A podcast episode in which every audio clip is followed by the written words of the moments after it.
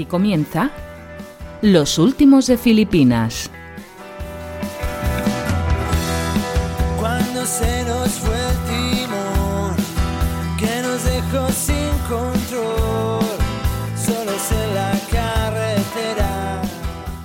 Muy buenas gente people filipina, bien halladas y bienvenidos seáis todos a una nueva entrega de los últimos de Filipinas, en concreto la octava de la primera temporada.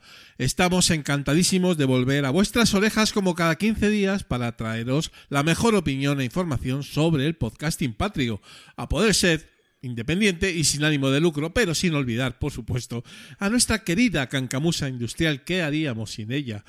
Como siempre, os vamos a ofrecer un variadito ¿m? del mundo podcastero, aderezado con nuestras habituales charlas con podcasters y escuchantes. Mucho y buen contenido para intentar entreteneros en la recta final de las vacaciones y la vuelta a la rutina. Oh, por Dios, la vuelta a la rutina. En fin, si lo conseguimos, pues vamos a ser un poquito más felices. Os saluda aquí al micrófono Julián, arroba Jan Bedel en Twitter y es un placer presentaros al otro 50% del proyecto, mi amigo y compañero Arcaiz, arroba Arcachofas en Twitter. Hola Majete, ¿qué tal estás? Muy buena, Julián. Pues no tan bien como tú, he de decir. Aunque yo estoy ya eh, en la recta final de las vacaciones. Breves han sido, ¿eh? Pero Muy- todavía te quedan. Pero muy pájaro. poco. Me, queda, me quedan dos días, Arcaiz. dos días. Pero, pero después me- te quedará algo más guardado por ahí, ¿no? ¿O qué? Sí, te- tenemos guardada una semanita a finales de septiembre. Bueno, esa para, Eh. para que la depresión postvacacional sea gradual, ¿no? Claro, poco a poco. A poco ¿eh? tú, tú ya estás también en una segunda ahí, vacación cortita, ¿no? Sí, me quedan unos días para. Bueno, cuando estén escuchando esto ya estaré disfrutando de mis últimos ocho días de Oh, libertad. maravilloso. Pero tengo unas ganas locas de que llegue septiembre. Se acaba el verano, Arcaiz, ¿eh? Yo tengo unas ganas locas. Sí, de verdad yo- te lo digo, ¿eh? Que se acabe ya esto, que se acabe el calor, que se acabe el meter más horas que un reloj en la fábrica, que se acabe ya. Yo siempre me acuerdo de el último episodio de Verano Azul. Ay. El final del verano. ¿eh? Es que cuando eres chaval, el final del verano duele mucho, ¿eh? Duele muchísimo porque es un poco como que... Claro, también los veranos de ahora no son como los de antes, Arcaiz. Eso es así. Ese, ese, año- ese mes y medio que nos pasábamos en el, en el pueblo, ¿verdad? No, claro, no son los nuestros que tenemos que trabajar, claro. pero los de los chavales sí que siguen siendo así. Bueno, sí, eso es verdad, ¿no? Pues yo lo veo, los chavales de mi pueblo suben allí 15 días con los padres y luego con los abuelos Ah, todos claro. los dos meses. Ahí están. Sí, es cierto, es totalmente cierto. ¿no? Pero bueno, siempre hay unas pistas ¿eh? de que vamos a volver a la rutina en breve. Sí. Y son siempre las mismas, ¿eh? todos los años, ¿no? Entonces las he, he reflexionado sobre ellas, a ver si estáis de acuerdo, Venga. ¿eh? querido Arcade. Depresión postvacacional en los telediarios, sobre todo. ¿eh? Esto desde hace 15 años es un. Es un. Vamos, tiene que estar siempre en el telediario. Es un must, ¿eh? Los Sí, telediarios sí, sí. De, fin, de fin de verano son todos iguales. Todos Es- iguales. La, la escaleta la tienen desde 1993. Es igual. La misma, no la han cambiado. Luego eh, la vuelta será escalonada, ¿no? Eso es un clásico. Sí. que luego no es escalonada y te comes, Y te comes. entrando por los madriles. Hombre, te unos atascazos que lo flipas, ¿no? Y luego siempre tenemos la cuesta de septiembre y la vuelta y la vuelta al cole, ¿no? O sea, que es un poco Bueno, sí, la vuelta al cole. Eh, Qué ganas tengo de la vuelta al cole. sí, ¿verdad? Ahí de soltar de soltar dineritos para la vuelta al cole. Bueno, yo, yo todavía no tengo que soltar tantos dineritos, pues no tiene libros, pero Bueno, de soltar al chiquillo unas horitas, sí. Eso sí, que ¿no? tengo ganas, sí. sí, hombre, este año agravada por la crisis eh, va a ser como un apocalipsis el otoño, eh. Buah. Pero bueno. Y espérate al invierno. Luego hay una cosa que me encanta que son los coleccionables. ¿eh? Bueno, bueno, bueno. Yo siempre, esto a mí siempre me ha, me ha causado sensación. Porque ¿cuántas colecciones empezarán en este querido país? Y terminarse ninguna, porque es que te tienes que pedir una hipoteca. Porque claro, los primeros fascículos a un eurito, pero te vas luego a la página web, a partir del quinto, 10 pavos. Y son 200 entregas. Yo no conozco a nadie que se haya acabado una colección, Arcade. Buah. no sé tú, ¿eh? Yo sí, mis padres hicieron una casa de muñecas. Ahí va, qué bueno. Hasta el final. Y todas las semanas iban al kiosco, lo tenían reservado hasta el final. Qué bueno. Que luego ya te digo que la casa de muñecas salió más cara que haberla comprado nueva. En fin, bueno, ya sabéis, eh, todo tipo de coleccionables. Este año he visto unos que me gustan, que son libros de heavy metal, ¿sabes? Ah, mira, no lo, no lo he visto. No lo has visto ese. Como la tele no la suelo poner. Sí, pero bueno, sí, están los de, los de siempre y, y- y nuevos. Siempre se inventan alguno nuevo, pero bueno. sí, siempre hay alguna novedad. Eh, yo no lo suelo No lo suelo coger. A mí me apasionan, me, me apasionan el de dedales y el de abanicos. me parecen, me parecen unos coleccionables Oh, estupidísimos, o sea, pero, es, es- es tremendísimo. pero todos los años están ahí. Y el de los minerales, que siempre te dan oro la primera. Pero hay, hay un montón, ¿no? O sea, sí, eh, go- goletas del siglo XVII, bueno, coches famosos, bueno, en fin, hay de todo, ¿no? Sí, yo no, no suelo hacerlos. De, de vez en cuando me compro algún libro de estos de las ediciones baratitas estas, pero poca, poca cosa. Sí, siempre, siempre te viene bien un colección Agatha Christie Sí, eso te lo, te lo compras, claro. que te viene con asesinato en el Orient Express siempre por dos euros. Y dices, bueno, pues no lo tengo, pues me lo pillo. O, sí, alguno así de novela negra y aprovechas la rebaja. Sí, luego, y, y- y luego ya para ir cerrando el telediario post vacacional siempre tenemos lo, eh, incremento de divorcios tras las vacaciones. Ya te digo, ya te digo. ¿eh? Normal, tanto tiempo junto cuando el resto del año no ves a tu pareja, pues, pues es normal. Los divorcios se disparan. eh, Sí, sí. es- es tremendísimo. Y siempre, claro, la muerte de, Daily- de, Dale- de Lady Di, que es por estas fechas, ¿vale? Ajá. Pues siempre ahí te... es- Un recordatorio. tengo- sí, yo lo, lo tengo ahí metido en el cerebro. O sea, siempre que, que llega la muerte de Lady Di es que se acaba el verano. O sea que- en fin. Bueno, eh, seguramente vosotros, eh, escuchantes del programa, tenéis algún, algún chascarrillo más de este fin de verano que, por supuesto, comentaremos en nuestro queridísimo y afamado canal de Telegram, querido Arcade. Que Bueno, bueno, ¿cómo está la cosa? ha empezado con fuerza, luego lo comentamos. Luego en- lo comentamos, sí. en el feedback. Bueno, vamos a lo nuestro. ¿eh? Vamos a nuestras recomendaciones filipinas que han entrado en el Selecto Club. Y ojo que llegamos a las 100. Buah. Vamos a empezar. Pues en el 97 tenemos el cronovisor. Este es un programa que nace en la radio, pero que tiene formato y espíritu de podcast, pero, pero podcast bueno. De los buenos. En el cronovisor, Óscar y Raúl nos ofrecen un magazín divulgativo semanal de ciencia, historia, arqueología, investigación y ciberseguridad. O sea, cosas muy entretenidas. Sí. Nos informan, nos entretienen y acercan estas disciplinas con naturalidad, que es lo más importante, porque lo hacen de una forma muy sencilla y así Sí. a todos nos puede interesar. Porque si te meten un tostón como en el colegio, ya te digo yo que no. No lo escuchamos. Eso es. Comienzan una nueva temporada y ya llevan seis años publicando. Estos también tienen papeles, ¿eh? Total nada, estos son pa- de papeles de verdad, sí. Sobre todo a mi querido amigo Raúl, eh, Raúl arroba, arroba Raúl a 49 en Twitter. Un fuerte, un fuerte abrazo desde aquí.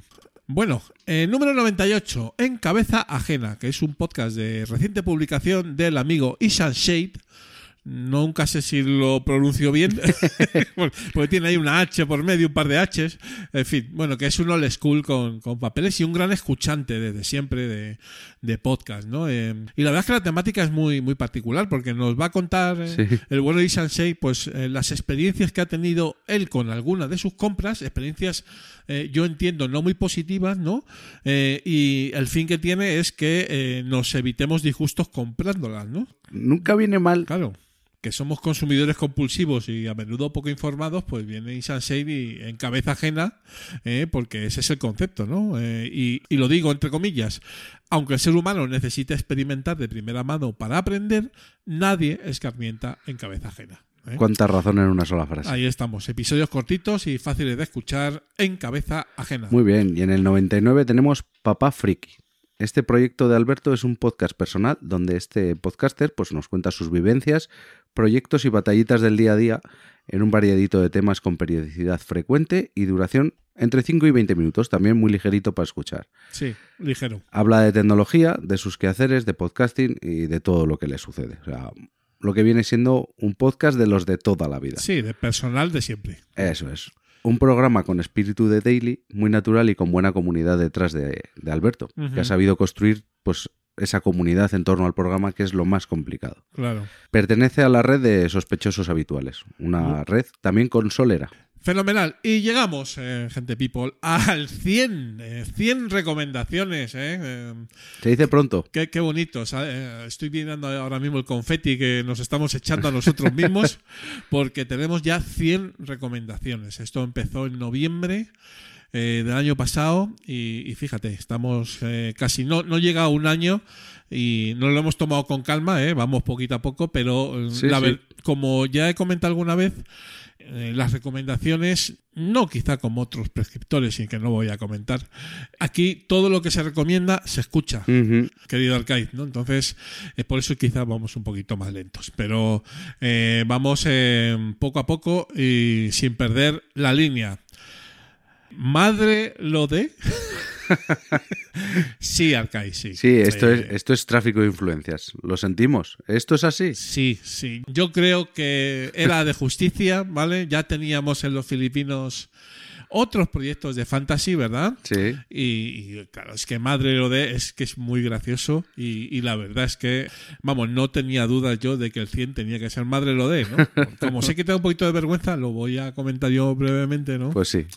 Pues un proyecto pues muy muy chulo, ¿no? La madre de Arcaiz y, y, y tú mismo, ¿no? Pues os sentáis a charlar de, de un tema random que le propones a tu madre, Sí. pues prácticamente con una sola frase, ¿no? Y bueno, pues oye, pues ya tenéis unos cuantos episodios grabados, ¿eh? Pues sí, no, no sé, la verdad no sé cuántos son, do- 12 o 13. Es que como tengo también programados, pues no sé en cuál, en cuál vamos, pero... Ahí estamos, ¿no? Sí, y es, es muy disfrutón en el sentido de que yo creo que tu, tu madre lo ha cogido con mucha con muchas ganas. A mi madre le encanta. A mi madre le encanta. Y yo viéndola cada vez que nos sentamos a grabar, Sí. es como más disfruto.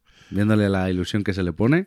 Y da igual que nos escuchen tres que, que 40 como suele ser. A ella le da igual. Evidentemente, luego las charlas son muy divertidas, ¿eh? Más que por ti, eh, perdóname, Arcai, por, por tu propia madre, ¿sabes?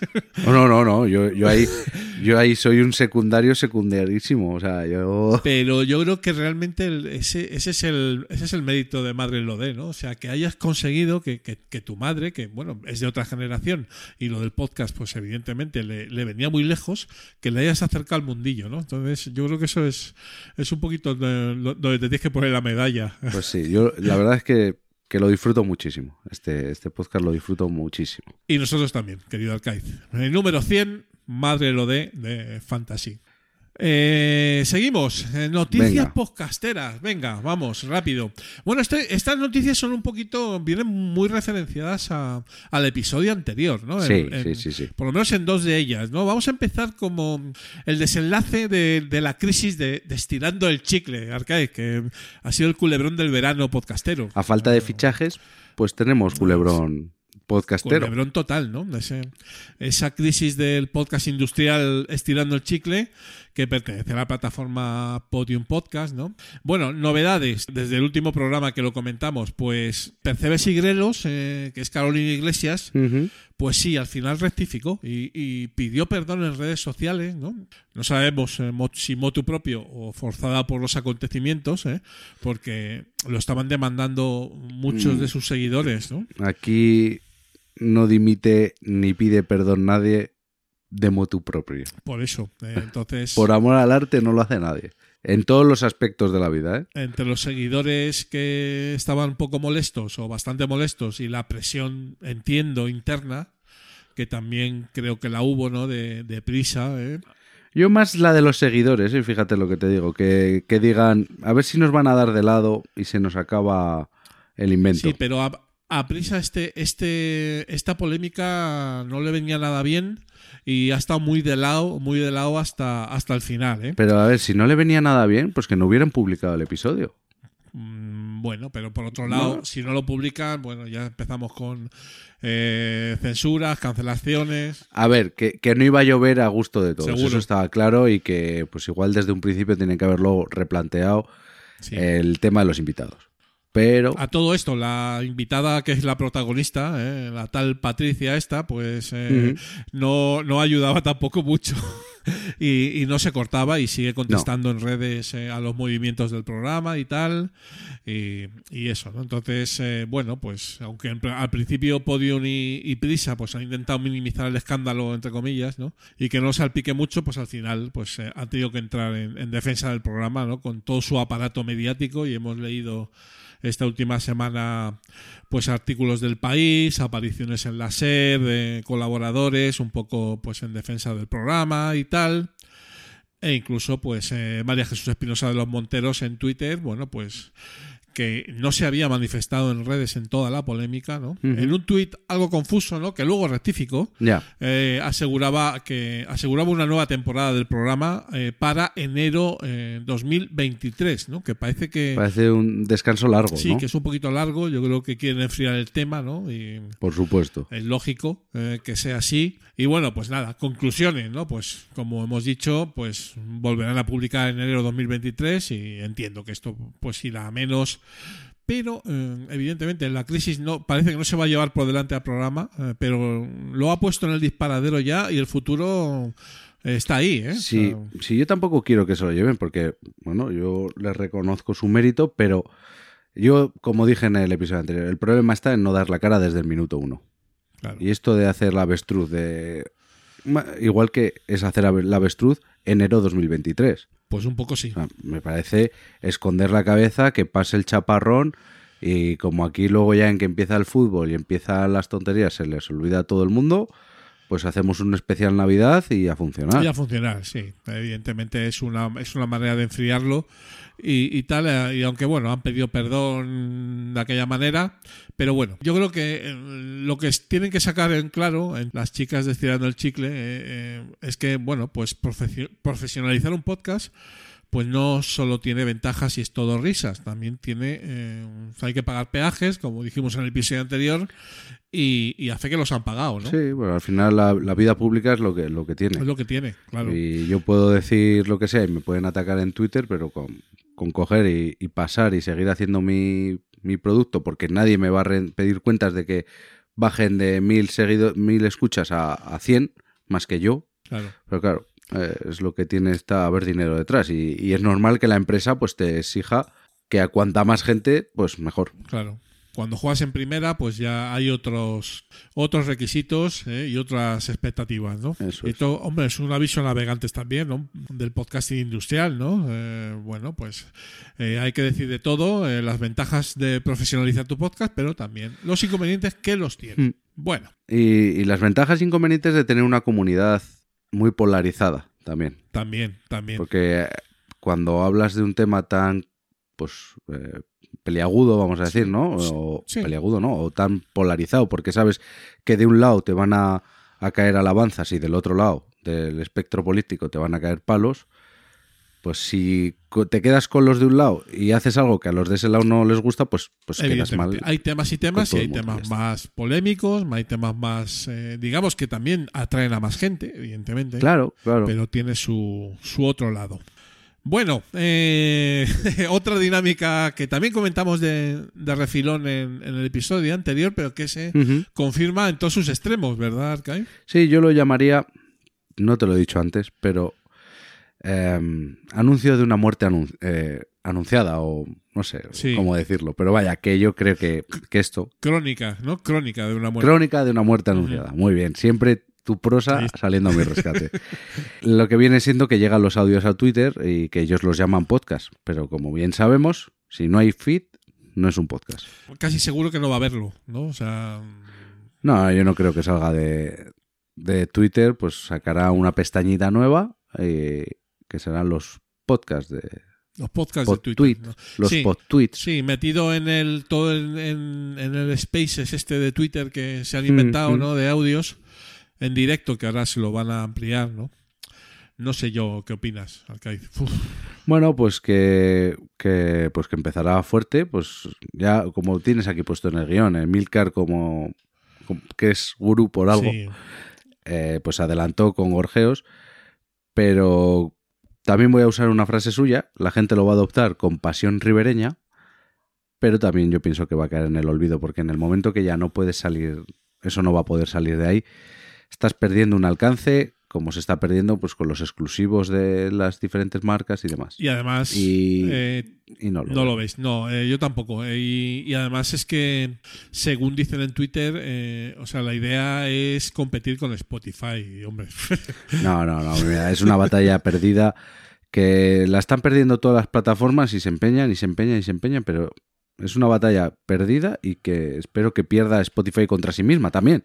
Porque si no, esto se nos acaba, Ya, Julián. sí, bueno, en fin. eh, eso es difícil porque Spotify ya es un monstruo que es independiente ya de lo que pase. eh, Sí, pero lo hemos comentado otras veces. Es un monstruo independiente que se lleva todo hasta que el dinero de los inversionistas pues no, no, Ah, bueno, no, re- no, le retribu- no le retribuya nada, ¿sabes? Por supuesto. Que cuando estás viendo perder, perder, perder y, y no, pues Sí.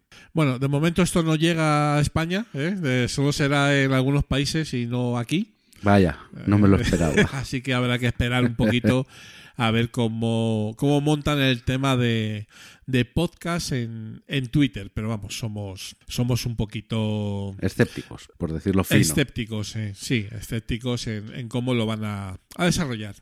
Y bueno, para cerrar las noticias, ¿no? Pues también un poquito. Claro, no es meter el dedo en el ojo a, a algunos periodistas, ¿no? Pero, a ver, cuando hablas de podcast, hay que informarse un poquillo, ¿sabes? Porque es que es te- como que te duelen los Sí. ojos cuando lees según qué cosas, ¿no? Entonces, pues aquí en el, en el blog de público leímos el otro día, ¿no? Pues que la periodista Monse Melia, no, eh, la voy a nombrar, pero bueno, porque es que en realidad ha publicado la noticia ella, Claro. eh, reflexiona sobre si el podcast, eh, o lo que ella entiende por podcast, eh, eh, se está cargando a la televisión generalista y, y convencional y nombra algunos ejemplos de podcast.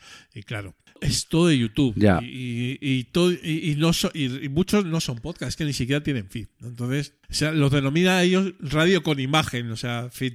Eh, hay que ser un poquito más eh, escrupuloso con, con lo que se dice, ¿no? Ya. Mm. Es que radio con imágenes que en la SER o en COPE o así metan una webcam y te puedas conectar y eso es radio con imagen y, tampoco, porque sería un streaming.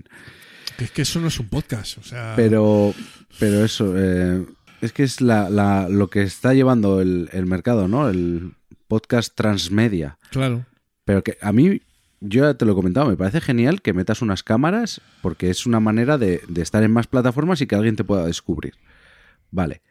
Pero sin perder de vista que es un podcast, que el formato original es un podcast. No puedes sacar apoyo visual que el que te escuche va a estar en, en- en inferioridad Claro. con respecto al que te vea. Totalmente. Entonces, bueno, si, si tu proyecto está pensado para igualdad de condiciones, tanto me vean en YouTube, en Twitch o, o donde me quieran ver, y el que me quiera escuchar, pues adelante, yo sin problema. Sí, sí, sí, eso es así. A mí lo que me molesta es que ahora mismo todo es, todo es un podcast. O sea, cualquier audio es un podcast. Sí, parece que se ha puesto de, se ha puesto de moda la palabra, que ha, ha tardado en, en llegar a la población civil y ahora se ha puesto de moda y todo, todo entra ahí. No que me moleste per se, pero me molesta porque es que se desvirtúa lo que es realmente un podcast. Entonces, eh, en el fondo nos afecta, ¿sabes? Y a mí me molesta más que nada porque que lo diga mi madre o una señora en el Mercadona que diga, "Ah, pues vi el otro día el podcast de X, ¿vale? Eh, pero una periodista o un periodista pues debe estar informado, ¿no?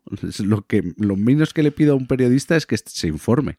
Pero bueno, Claro, la batalla de siempre.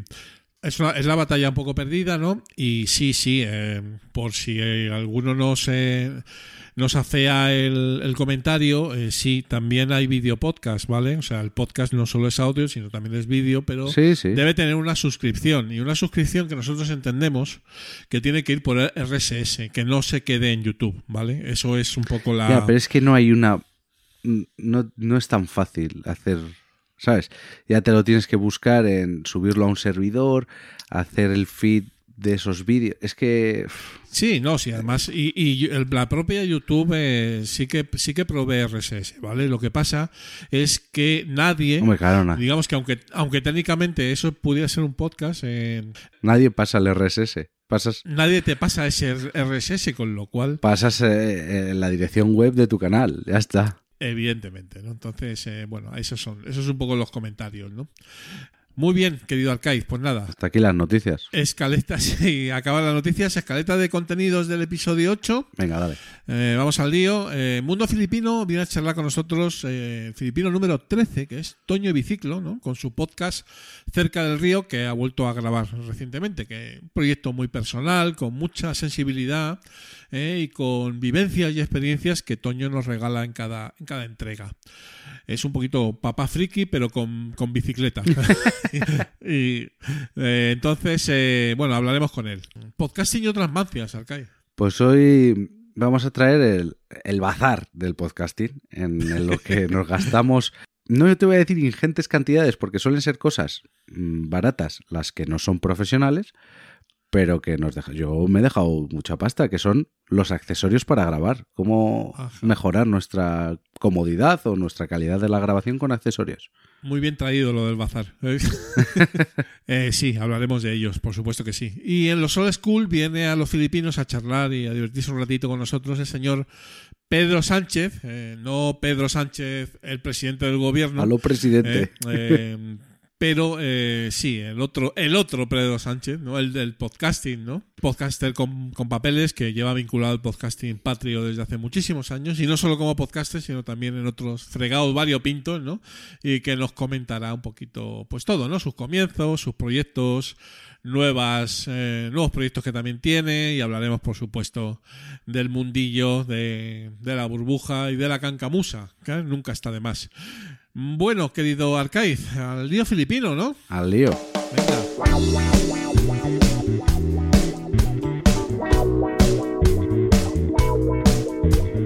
Mundo filipino.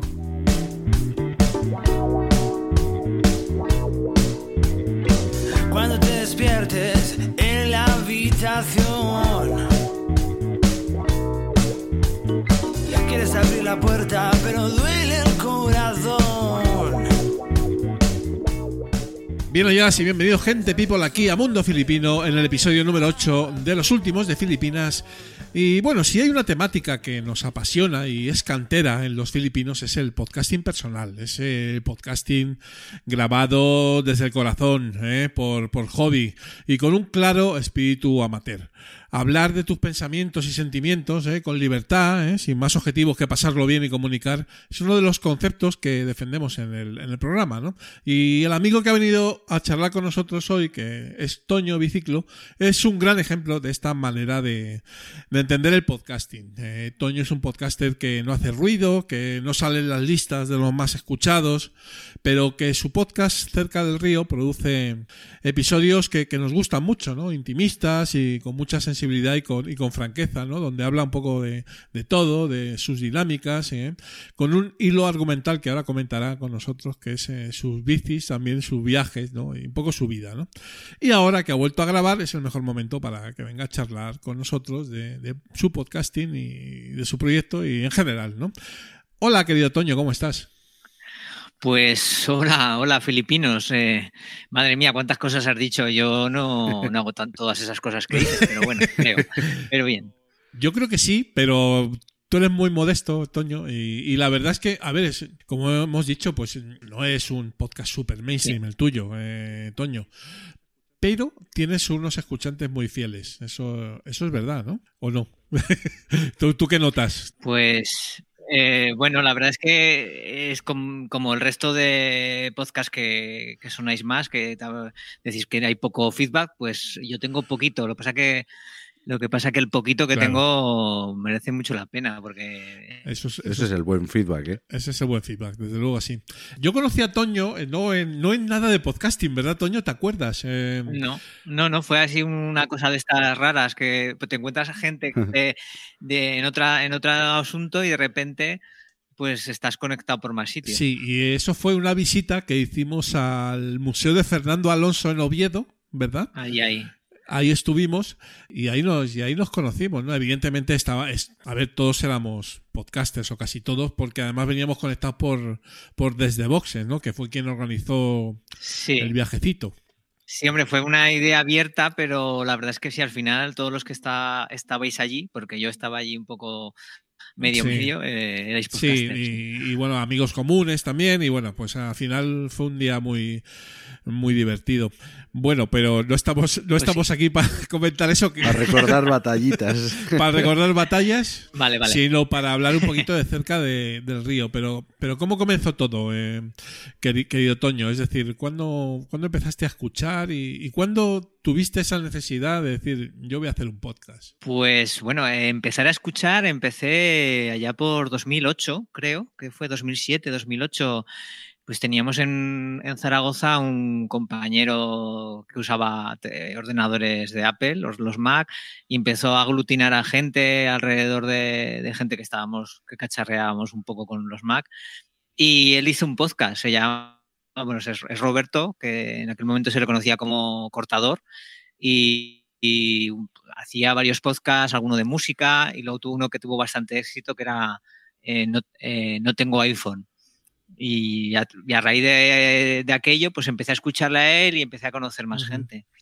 A mí me, me, suena. ¿A ti te suena Arcade? No tengo sí, iPhone. Sí, cortador sí. Cortador me suena. Sí, y cortador sí me suena.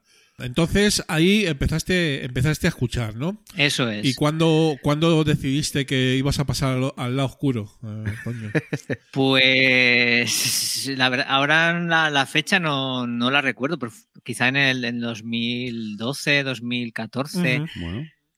Algo así. Eh, pues eh, yo estaba en, en, un momento en que, bueno, pues eh, mis mejores amigos en ese momento estaban lejos todos y pues no me apetecía hablar y, contar mis cosas y, dije, bueno, pues ya que ya que no tengo gente a la gente cerca, pues ¿por qué no contarlo y, grabarlo por ahí? Y empecé, nada, hice, hice un par de episodios de por probar, porque me animó mucho también eh, Jordel, Juan. Sí que, que, tenía su podcast de Kilómetros de Balde, ese, otro también que, que está ahí en, en, pausa larga.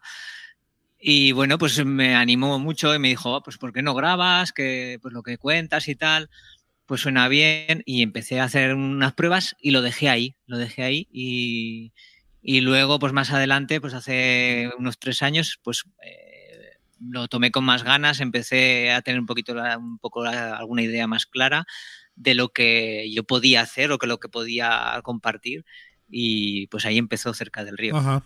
Muy bien, y, y, vale, cerca del río. Vale, entiendo que haya un río en tu logo. Sí. ¿Y la bicicleta? Porque también en la, en la videollamada tienes unas bicis muy guapas ahí colgadas.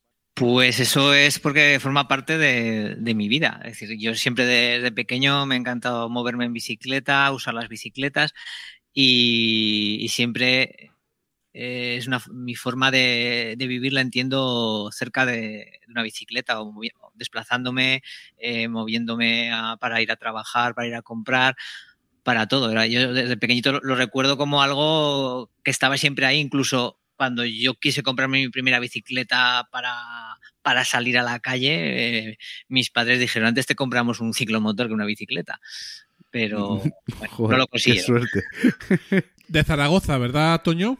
De Zaragoza, eso Sí. es. Buena, buena ciudad para andar en Buena bici. ciudad, sí. Además, eh, más, más- un poco más plana, ¿no? Para las bicis, ¿no? ¿Cómo no? Los que tenemos ciudad llana lo aprovechamos. Sí, pues, la- pues sí, es, es un poco la, mo- mover- la movilidad por la ciudad es lo que más me gusta por la libertad que me da y también para viajar, porque también es un- mi, mi forma de viajar que más me gusta es coger las alforjas, llevar encima de la bicicleta todo lo que necesito para, para el día a día y, y moverte y, y detenerte donde te apetece, donde estás a gusto y donde no, pues partir rápidamente y buscar más sitios. Qué maravilla. También son unas vacaciones que no son para todo el mundo, ¿eh? Bu- Bueno, eh, cada vez más. Ahora con las bicis eléctricas, Sí, la verdad es que son trampas. ha mejorado bastante. Bueno, eh, relativas, es decir, cuando eh, yo viajando con la gente con bicicleta y, y hablando con la gente que lleva la bici, la bici eléctrica y te dicen, pues es que eh, a mí me encanta viajar en bicicleta, me, me gusta este tipo de, forma de viajar, pero viajo, viajo, eh, viajo con dolor porque Claro. me cuesta, porque, porque tengo un problema, pues y la bici eléctrica te permite Sí. Te permite eso, te Sí, sí. permite hacer lo mismo, pero sin tanto sufrimiento o esfuerzo. Eh, noto cuando escucho algún programa tuyo, eh, Toño. Bueno, hay un- alguna edición por ahí de los ríos eh, fluyendo y tal, que son muy chulas. Eh, Sí. Eso es una mar- marca de la casa, ¿no? De alguna manera, pues, ¿lo, lo utilizas mucho o, o no? Bueno, a ver, eh, claro, la, la idea de grabar mía primera era, pues eso, contar, contar mis cosas, las cosas que son las que pienso, las, las ideas que se me ocurren. Y por cosas de la casualidad, pues empecé, empecé a grabar y estaba, en ese momento, pues vivía cerca de un río, muy cerquita. Ujú. Tenía mis perretes y los iba paseando por ahí por el campo. y es el momento ese del paseo que pues la cabeza pues, pues se desconecta y, y se te ocurren las cosas. Pues era, vi que un poco esa era mi idea, es decir, cuando, cómo, qué es lo que cuento yo cuando, cuando grabo algo? Pues cuento cosas que siento, cosas que vivo, cosas que me, me gusta pues contrastar o, o, o, expresar para que otras personas pues también opinen sobre ello. Y, ¿Y cuándo me salen estas cosas? Pues caminando cerca del río, pues ya más claro que ahí, ahí tenía el nombre de, del podcast. Claro. Y um, yo sí. voy a hacer mi pregunta de siempre. Bueno. Técnica de grabación. ¿Qué utilizas? A mí lo que me va, los cacharritos. Los cacharritos, pues yo soy muy, muy, muy sencillo porque eh, en realidad mm, el tiempo que saco para esto es poco es poco, me tengo, uh -huh. pues hay bastantes ocupaciones y, y, descubrí que con el teléfono al lado de mi cara, el micrófono que no me daba hacia un lado para, para el tema de, de, los, de los soplidos, de la respiración, uh -huh. simplemente con, es, eh, llevando el teléfono a mi lado, pues era la forma que sonaba bien, que luego intenté pues con pues con el Audacity intenté pues a ver hay que mejorar que si normalizar que si sí quitar los picos y lo estropeaba todo. Y dije, pues mira, suena bien, suena fuerte, ya está. Es que el problema de la edición es que como se te vaya un poquito, adiós. Sí, sí. Hombre, tengo, tengo algún, algún programa cuando, pues alguna vez que ha entrado alguien a hablar conmigo y hemos hecho algún, algún diálogo, eh, tengo un programa grabado con micro, con ordenador, y luego pues estoy un rato ahí buscando, pues por lo menos en lo de creo que es lo de normalizar, ¿no? De subir el volumen para que no, no haya grandes es vaivenes. Com comprimir y luego normalizar para llegar Eso. hasta arriba de todo el ancho de banda.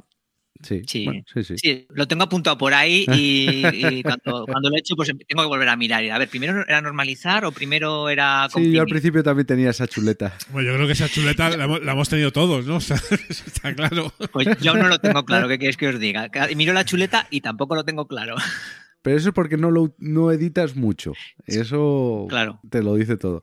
Pero sí, mira, con eso consigues eh, lo que ha dicho Julián. Para mí yo tu podcast lo defino como íntimo. Mm. Entonces, al grabar así, tan crudo, tan lo grabo con el móvil cerquita de mí, con el detalle de ponértelo hacia un lado para las P's, las oclusivas y demás, que no, sí. no marquen, y, y para arriba. Y es, eso le da esa intimidad. Sí, bueno, eh, eh, sí, yo me encuentro a gusto con el sonido y, y pues es verdad, no, no, le pido más. Es decir, pues suena bien, se oye, yo creo, creo que, que, se oye aceptable, a pesar de a veces pues eh, viendo ruidos, intento alejarme de, de, las zonas donde más ruido hay, de tráfico, uh -huh. de, y, y, bueno, pues a veces sale mejor, a veces sale peor, a veces pues hay momentos en los que estoy más cansado que si me digo, madre mía, cuánto se me oye la respiración. Pero bueno, eh, yo creo que si tuviera que editar más, me costaría, me costaría, me costaría más. Sí, eso, eso, está claro. Bueno, claro, al final eso va en cada uno. Has vuelto a grabar con fuerza, ¿vale? Eh, llevabas una temporada sin grabar.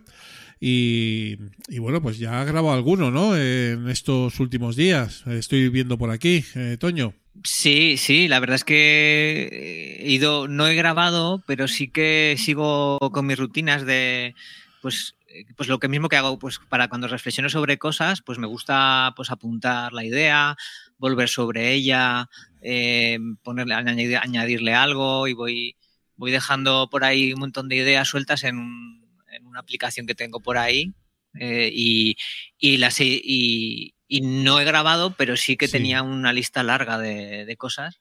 Y bueno, llegó este verano y pues me salió así.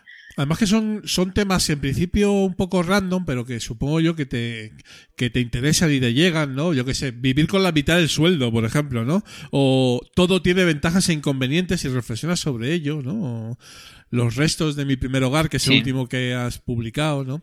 Es un podcast que a lo mejor no sería difícilmente incluible en alguna plataforma, digamos, comercial, por decirlo de alguna manera, querido Toño. Sí. Eh, pero, sí.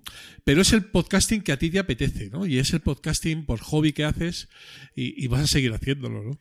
Pues así es, es, es, lo que me siento a gusto, lo que, lo que me gusta y, y bueno, pues eh, me ha dado oportunidad de conversar con, con- y conocer a, a, pues a gente, ¿no? Poquita de momento, pero, pero gente muy interesante y muy, muy agradable de, de conversar. Esto, Julián, es como, como un viaje al pasado, al, pa- al prin- A los al- comienzos.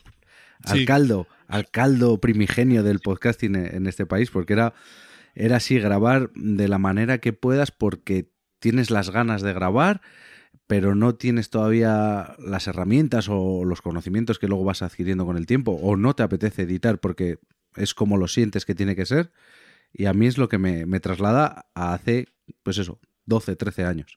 Y lo que, lo que has dicho, Toño, lo que has dicho también de, de la comunidad, ¿no? Creo que es importante y creo que ahora se está perdiendo un poco ese, ese espíritu de comunidad que teníamos antes. No sé, no sé si estás de acuerdo conmigo o no. Sí, eh, las cosas cuando se hacen grandes se complican y realmente es verdad. Yo, yo también siento que, pues, que lo que estoy haciendo ahora quizás es lo que como, como empezó mucha gente al principio cuando, cuando yo empecé a conocer el podcast, que simplemente grababa lo que sentía, lo que quería y lo, lo soltaba ahí. Pues recuerdo uno que es que la verdad es que ya perdí el nombre, un, que, un podcast que se llama Cassette, eh, Cassette 700, sí, no me acuerdo, que, que grababa, grababa en un cassette, grababa Wow. en un cassette y, y luego lo, lo, Lo digitalizaba.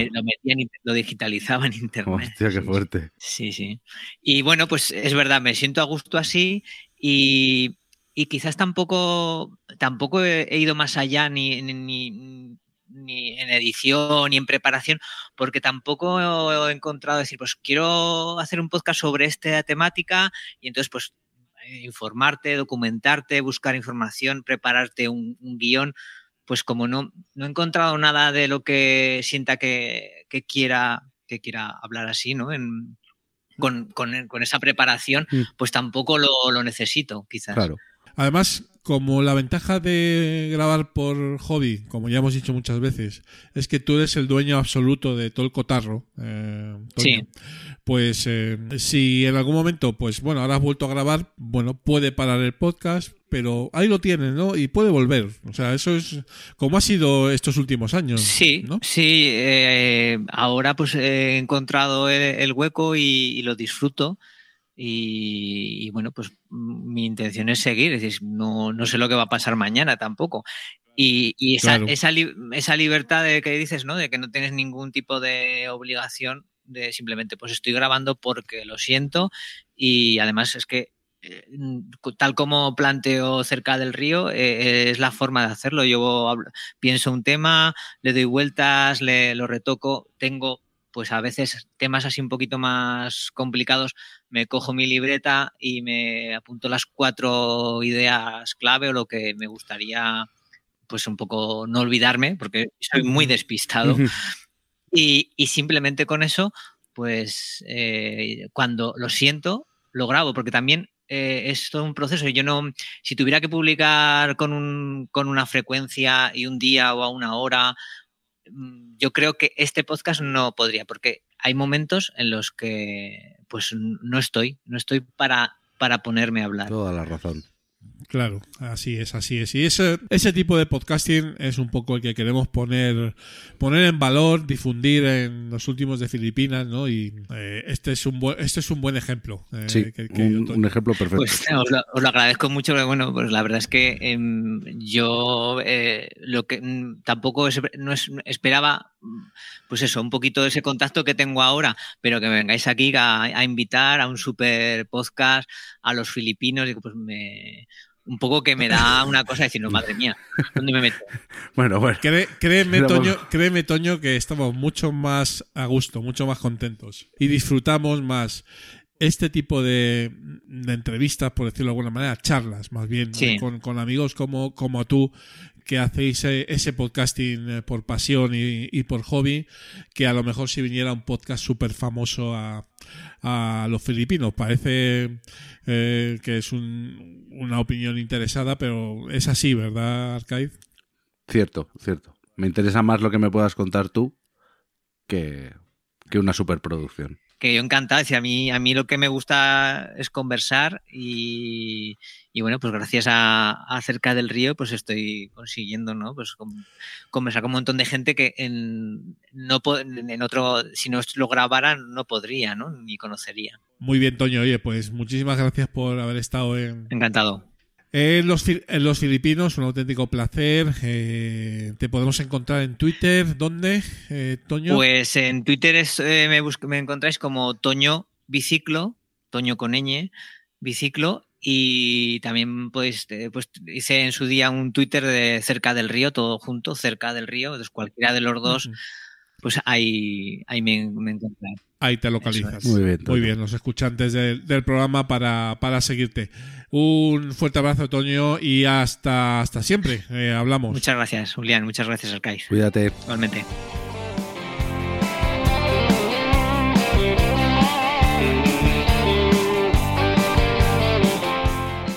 podcasting y otras mancias. Las canciones están llenas de que me has mandado por correo express. La carretera se ha llenado. Y ya estamos, gente people, en la sección de podcasting y otras mancias del episodio número 8 de los últimos de Filipinas. Y querido Arcaiz, eh, como hemos comentado en la intro, pues vamos a hablar de, de cacharreo, de, de, accesorios, ¿no? Para grabar un, un buen podcast, ¿no? Pues sí, el bazar. El bazar. Vamos a ir a darnos una vueltita por el bazar. A ver, ¿qué, ¿qué, podemos tener ahí como para que nos ayude a, a, que las cosas salgan bien? Claro, yo a esto le digo el bazar porque, claro, el, un micro bueno, pues ya sabemos todos más o menos hacia qué micros tirar, o una interfaz, o una mesa de mezclas. Son cosas como caras, ¿no? Que tampoco te puedes comprar muchas para probar. Claro. Eh, pero el bazar es cosas asequibles, aunque luego pueda haber soluciones iguales, pero en, en formato profesional, vamos a decir, que son uh -huh. mejores, más caras, pero bueno, todos podemos probar. Por ejemplo, la mítica, te compras un micrófono, vamos a decir un micrófono como a mí me ha pasado, USB, y te viene con un pie de micro que es un tres patitas, un trípode así muy pequeñito, que terminas calzando con un montón de libros, como me ha pasado a mí, o con cajas de zapatos, sí. para que te llegue a una altura en la que no tengas que estar con la cabeza hacia abajo, que lo que te hace es aplastarte la garganta y que tu voz no suene como es. Entonces, pues vamos a empezar por ahí. Un pie de micro. Y además muy inestable, ¿no? Eh... Sí, sí, que cualquier toquecito lo, lo volquetea. Sí. Entonces yo pienso que tampoco hace falta gastarse excesivo dinero para comprarse uno de estos de, de, cadena de radio o de los podcasts estos de pasta que se ven ahora en YouTube. Sí. Pero bueno, un pie de micro, yo creo que los que tengo yo son de la marca Newer, que están en Amazon, que tienen un montón de soluciones así baratillas. Y bueno, pues tiene su, su base circular que pesa un poquito y luego su, su palo, lo importante, ajustable en altura. Claro. Para ponerte tú cómodo y, y, se, y, que sea tu voz la que suene bien. Tenemos esa opción o una opción que entre los podcasters de toda la vida estaba como es lo que hay que tener y ahora se ve mucho en los streamers, es lo que se ve, ¿no? Un uh -huh. brazo de micro. Sí. Un brazo de micro que por norma general es ese pedazo de bicho que vemos en los vídeos que sale desde arriba y te baja, que ocupa un huevo porque tú tienes uno enorme. Yo tengo uno más bien tirando a grandecito, ¿eh? pero me costó poco en Amazon, no me acuerdo cuánto, pero yo creo que no llegaron a 15 euros. Sí, eh, sí, no, hay baratillos sí. que son tirados por muelle, sí. que bueno, pues al final el muelle, pues cuando lo mueves suena, te puede, al final el muelle la tensión va perdiendo con el tiempo, lo tienes que ajustar y demás. Yo ya tuve uno de esos también, de esos baratillos, y lo acabé quitando porque estaba harto de que se me fuera de la cara. Porque era tan barato que no, no se mantenía en una posición. Tenía que estar sujetándolo, se colaba ruido. Bah. Es verdad que hay que ajustarlo, ¿eh? Eso es. es. Entonces, yo ahora mismo, pues bueno, me he dicho, me voy a dar un caprichito. Yo me compré uno del gato, que son, no sé si fueron 90 euros, fíjate. Pero es el de, el de perfil bajo. Es decir, que sale en horizontal, por así decirlo, aunque se puede elevar mucho, no, por norma general no me cae desde arriba. Es que no sé si, es, no sé si se puede explicar muy bien. Pero bueno, podéis ver vídeos en YouTube y, y lo vais a comprender. Sí, hay muchos streamers que que lo tienen. Sí, sí, sí. Y sí. es un brazo muy cómodo. Para los streamers viene bien porque no les tapa plano, porque te puede salir desde, desde detrás del monitor mm, frontalmente, vamos a decir, elevas el micrófono y, y queda bastante, bastante curioso. Y la ventaja que te da esto, que te puedes mover y apenas se te va a colar ruido, siempre y cuando le pongas otra cosita del bazar, que no sé si tú lo tienes. Un anillito de estos anti-shock, que se llama. No, no lo tengo. Bueno, pues eso parece que no, pero hace. Hace que yo mueva ahora mismo, estoy moviéndome yo a la vez que el pie de micro y no se cuelen, espero. eh, bueno, el pie de micro no, el brazo del micro, espero que no se cuelen ruidos. Que si yo muevo la grabadora en la mesa como la estoy moviendo ahora, la vibración no suba por ese, por ese Correcto. brazo y que, y que no me lo recoja el micrófono, como Sí, si no, no- dando nada. golpecitos. Eso es. Sí, yo ahora, por se- ejemplo, voy a dar unos nada. golpecitos y se oye, pero porque estoy golpeando directamente el micrófono. Pero si yo le doy al pie de micro, al brazo, vamos a decir otra vez bien, no se oye. No se, escu- no se escucha nada. claro. Entonces, pues eso sí que es algo en lo que estaría bien, pues aportar un que los, ya te digo, los encuentras muy baratos o muy caros. Todo es a Sí, donde bueno, te eso- vayas. Esto donde vayas, sí.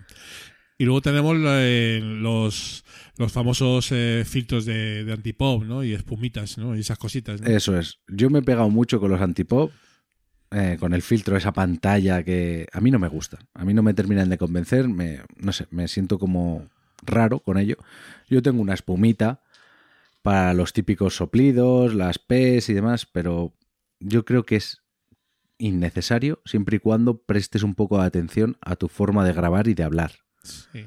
Es decir, si el micrófono te lo pones muy cerca y frontalmente a, a tu boca, aunque tengas antipop, se van a colar las P's. Si tu forma de hablar es pronunciar muy fuerte la P, se va a colar.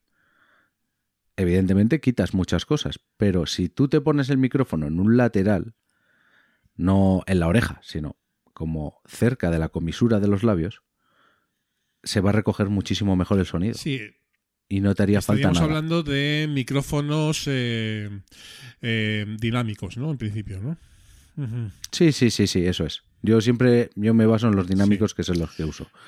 Pero bueno, yo también le tengo puesto una espumita que te las puedes encontrar en AliExpress o en Amazon, el pack de 6 o 10 o 20 o 50, como he llegado a ver, por, por 10 euros o menos. Sí, no, no son muy caras las espumas y No. es que no po- no ponerla no tiene ningún sentido por, por lo barato, ¿no? Yo llegué a poner, fíjate, un como no encontraba una espuma para un micrófono que tenía, me compré la esponja más grande que había, le hice, cogí dos, las, les hice un perfil, las recorté, las pegué y lo puse Y ahí está. y se oía de aquella manera. Pero oye, las, las P's no pasaban, ¿eh? Sí, luego eso es espe- espe- experimentos. Sí, experimentos. También he visto filtros antipop de estos de pantalla con una media. Poner un, un- hacer un aro con un, Sí. con un alambre doblado y poner una media. Sí. Y te sirve igual. Cosas, cosas raras eh, en este sentido hemos visto muchísimas, eh. Sí. Luego, pues más cosas. Por ejemplo, auriculares. Me has puesto aquí en, el, en la escaleta nunca Bluetooth. Evidentemente nunca Bluetooth porque hay una latencia. Claro. y no, no lo vas a escuchar a la vez que, que está reproduciéndose o se está grabando. Porque yo, por ejemplo, yo edito con micrófono, con auriculares Bluetooth, pero ya cuento con esa latencia. Ya sé, ya me los conozco, conozco la, la, la diferencia que hay entre lo que veo en la pantalla y lo que oigo, y actúo, actúo en consonancia. Pero no es lo mejor. Lo mejor es un micrófono, o sea, unos auriculares de toda la vida con cable y a funcionar. Sí, yo tengo un, un MPO de estos baratos de 20 euros, ¿vale? O 20 y pico, que sí que son Bluetooth, lo que pasa es que tienen para el cable. Entonces, evidentemente, es. metes el cable y, y va, y va por cable y luego utilizas el Bluetooth para, para otras dinámicas, ¿no? Eso es así. Y bueno, pues aquí, pues como en todo, te puedes encontrar auriculares desde 10 euros hasta lo que te quieras Sí, gastar. lo que te quieras gastar. Eso sí que es hasta lo que te quieras gastar. El otro día estuve viendo unos auriculares de 6.000 euros eh, Pues- de Sony que... Y seguramente te los ve un ingeniero de sonido y te dice, poco, me parece, o, Sí. o no son tan buenos. Y al parecer, bueno, tenían un- tenía una, digamos, una delicadeza a la hora del sonido realmente espectacular. Porque, claro, 6.000 pavos ya, ya- Claro, ya ya pues- pueden ser ya buenos, puede ser sí. bueno, ¿no? Ya pueden ser buenos. digamos sí. que con, con muchísimo menos eh, estamos más que, más que satisfechos. Sí, sí, sí, sí. Y luego, también te digo, hay gente que a mí, por ejemplo, me gusta de estos que me aíslan totalmente.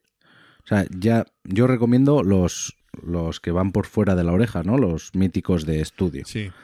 Pero hay opciones que es con mucho aislamiento y eso hay a gente a la que no le gusta porque se sienten como en una burbuja y tu voz resuena mucho y, y hay otros que aun teniendo todo ese perímetro del pabellón eh, auditivo que te lo tapan, dejan pasar el sonido ambiente. Entonces, si estás grabando mm, entre varias personas en un mismo recinto, pues hay quien prefiere eso, porque no le da esa sensación de aislamiento, como la típica imagen que tenemos del, del locutor de radio con un, un casco puesto y el otro quitado Sí. para escuchar lo que está pasando. Pues con ese tipo de, de auriculares, pues no te pasa. Sí, yo creo que, a ver, los auriculares siempre lo, siempre lo, siempre lo hemos comentado, ¿no? Eh, son fundamentales sobre todo por dos motivos. Uno, por monitorizarse, ¿vale? Eh, y otro, pues evidentemente, en- cuando grabas con más de una persona y no tienes auriculares, es posible que, que el sonido, el sonido Te refieres a cuando es en remoto, que no es en presencial. en remoto, Ujú. en remoto, sí. En remoto, pues eh, ahí hay, hay El sonido problemas. se cuele. Hay problemas porque se Eso cuela, se cuela la reverberación, ¿no? De, de la sala Sí. o lo que sea, y eso no, no es bueno, ¿no? Así que auriculares Sí. siempre, siempre sí. Importante. Siempre sí. Importante. Y yo, eso, cuando he puesto a grabar con gente que no está acostumbrada a hablar al micro y demás, que no le gusta oírse su voz, no sé qué, pero yo les explico siempre, o es que te tienes que moni- monitorizar, porque yo puedo grabar sin, sin cascos, porque yo sé siempre a qué distancia estoy del micro, sé cómo tengo que hablar, sé que si voy a elevar la voz, me voy para atrás, pero porque ya lo tengo integrado en mí. Claro. Tú como persona que te sientas por primera vez delante de un micro, no lo tienes metido. Entonces, cuando se los ponen y se empiezan a mover, se dan cuenta ellos mismos de, ay, me tengo que acercar, me tengo que alejarme.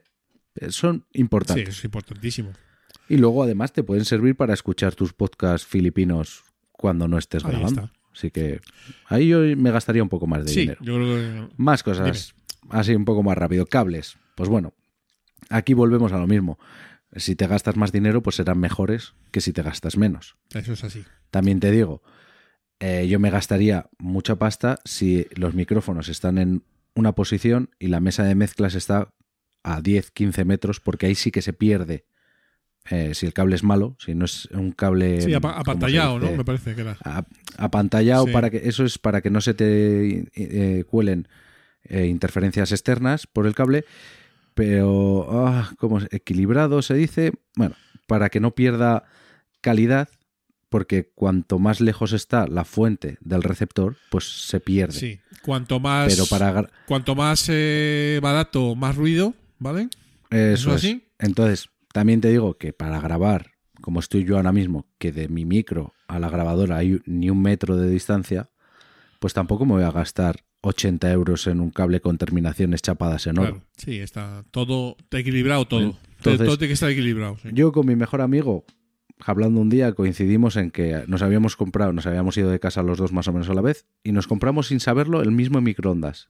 Y llegamos a la misma conclusión, que habíamos ido a la tienda, a una conocida tienda de electrodomésticos y electrónica, y habíamos dicho, el más barato no, el siguiente. No falla nunca eso.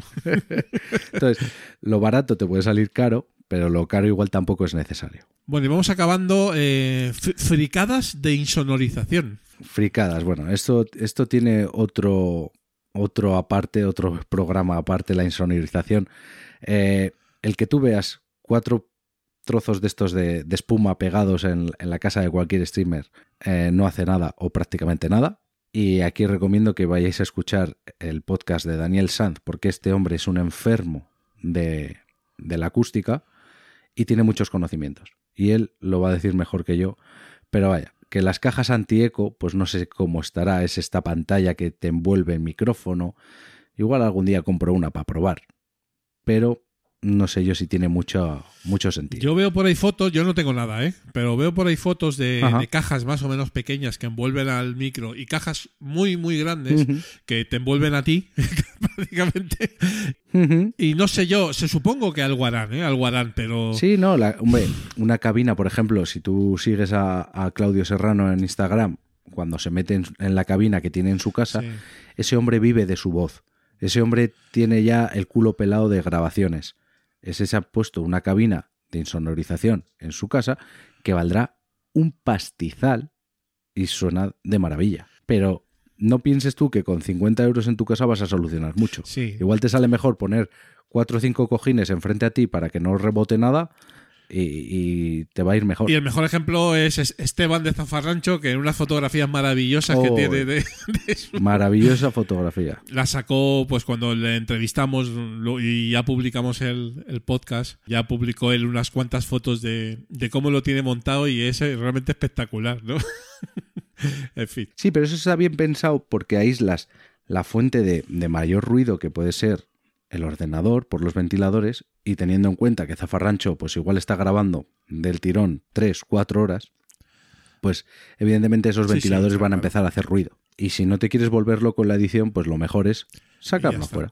Y ya No está. sé si alguna cosita más. Y luego tú tienes aquí apun- eh, apuntado dos pantallas. Explícame, porque tú esto te gusta a ti mucho. Eso te lo, te lo he ap- te lo he dejado yo ahí apuntado en el, en el guion, porque yo creo que, a ver, no es, evidentemente, no es algo necesario o estrictamente necesario para grabar un podcast. Pero si tú tienes dos pantallas, es decir, pues si tú grabas con tu ordenador o en tu portátil y tienes una segunda pantalla, yo creo que es muy bueno tener la grabación en la pantalla. Siempre tienes que ver la grabación. Para ver niveles, para ver qué, Efectivamente, para ver qué está grabando. sobre todo. Que es muy importante. Sobre todo para eso. Porque cuántas veces, madre mía, si he estado aquí rajando media hora y no se ha grabado nada. Y además, evidentemente, eh, claro que tú siempre puedes decir, bueno, pues partes la pantalla, pero bueno, ya te queda todo como mucho más pequeño. Si tienes un guion, eh, pues te gusta verlo en grande y tal. La gente que tiene dos pantallas, pues yo creo que tiene ahí una, una ventaja. Yo las tengo y las, y las uso, ¿no? Pero no es, no es imprescindible, ni mucho No. menos. Pero bueno, Muy bien. pues esto ha sido. Cachar- cacharreo vario, ¿eh? el bazar podcastero. Y te va a mejorar la grabación, las cositas, pero sobre todo una buena dicción y una buena técnica de ponerte delante del micro te ahorran dinero, trabajo y de todo. Y luego ya si por lo que sea tal, pues ya en edición te, te- te partes el alma ahí hasta que te salga bien.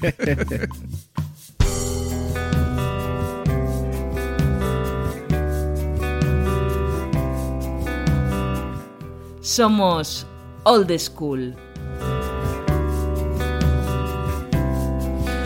Pensando canciones, hablando de sueños, maletas de a partir.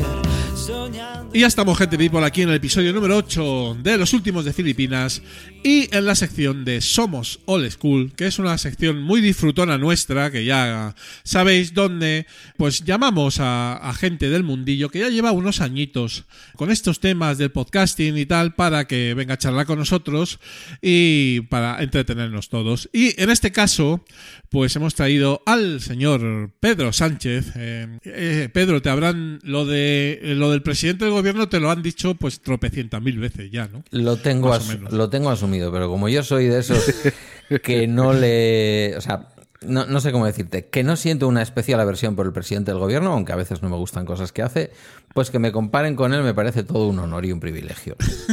Conste, con- conste que yo soy más viejo, ¿eh? Yo soy más viejo.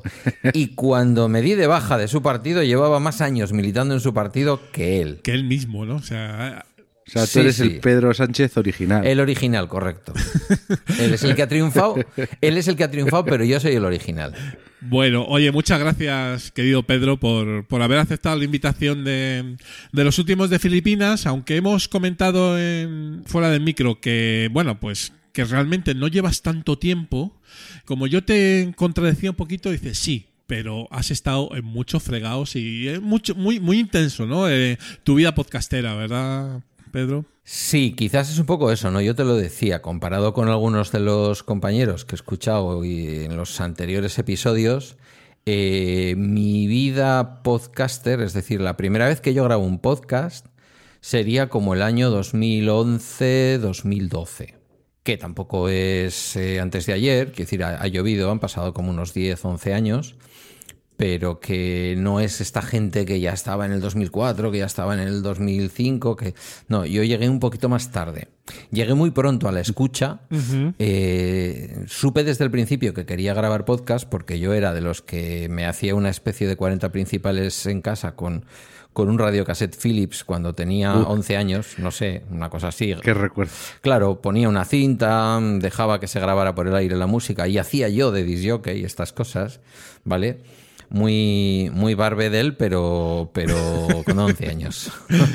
Todo, todo lo hemos hecho un poco, ¿no, Pedro? Claro. Eh, porque yo también, Sí. ¿eh? yo, yo iba, yo iba, pero yo hacía entrevistas, lo cual era casi peor, ¿no? O sea, me iba con el cacharrazo del casete ¿eh? y, y, a- lo, lo acercaba a la, a la voz de mis padres o de mi hermano o de quien sea, o de algún amigo, ¿eh? y, y hacía entrevistas, fíjate. Pues fíjate, ¿Y dónde hemos llegado? Me alegro que me haga usted esa apreciación, porque en octavo de GB eh, teníamos un profesor al que le llamábamos el Comu. Os podéis imaginar un poco que le considerábamos que tenía un cierto deje izquierdista también aquel. Y nos pidió, Ah. antes de que se perdiera la memoria, nos pidió una cosa muy bonita que hoy, fíjate, seguramente en un colegio si la hicieran, si aquella gente siguiera viva, eh, se haría en un podcast. Y nos pidió que grabáramos en audio los testimonios de los viejillos del lugar de aquí de mi pueblo, de Galdacao, eh, con respecto a lo que fue la guerra civil. Galdacao fue un pueblo castigado, fue uno de los pueblos bombardeados, Sí. fue, digamos, un poco la cabeza de puente que hizo de defensa en el cinturón de hierro, en el cinturón de hierro en la defensa de Bilbao. Eh, y entonces había un montón, un montonazo de, un montonazo de, eh, de testimonios. Y yo recuerdo especialmente con muchísimo placer haber hecho aquellas grabaciones, que las hacíamos en un cassette de los que había en aquella época en cinta. Y luego ya el siguiente paso, mm, digamos, de mi protopodcasting, por llamarlo de alguna manera, fue como en el año 90 y has- hasta el año 95, porque empecé mucho antes, hasta el año 95, en una radio local, en, en la radio de mi pueblo. Y luego hubo ahí un espacio de tiempo en el que yo no me dediqué al audio hasta lo que digo, hasta un viaje a Suiza, allá como por el año 2011-2012, en que dije, "Mm, a mí estos sonidos de los trenes en Suiza, las esperas en las estaciones, contar el viaje, eh, pues empecé a hacerlo. Previamente había hecho algunas cosas, pero que no llegué a publicar. Y luego, como tú bien has dicho, Julián, pues eh, sí, fue intenso. A mi alrededor se empezó a formar un grupo de personas estupendas, todas muy old school, todas muy defensoras de un podcasting libre, de feed, y montamos aquello de aquello de V Podcast. Y bueno, pues después todo fue ya encontrando su sitio.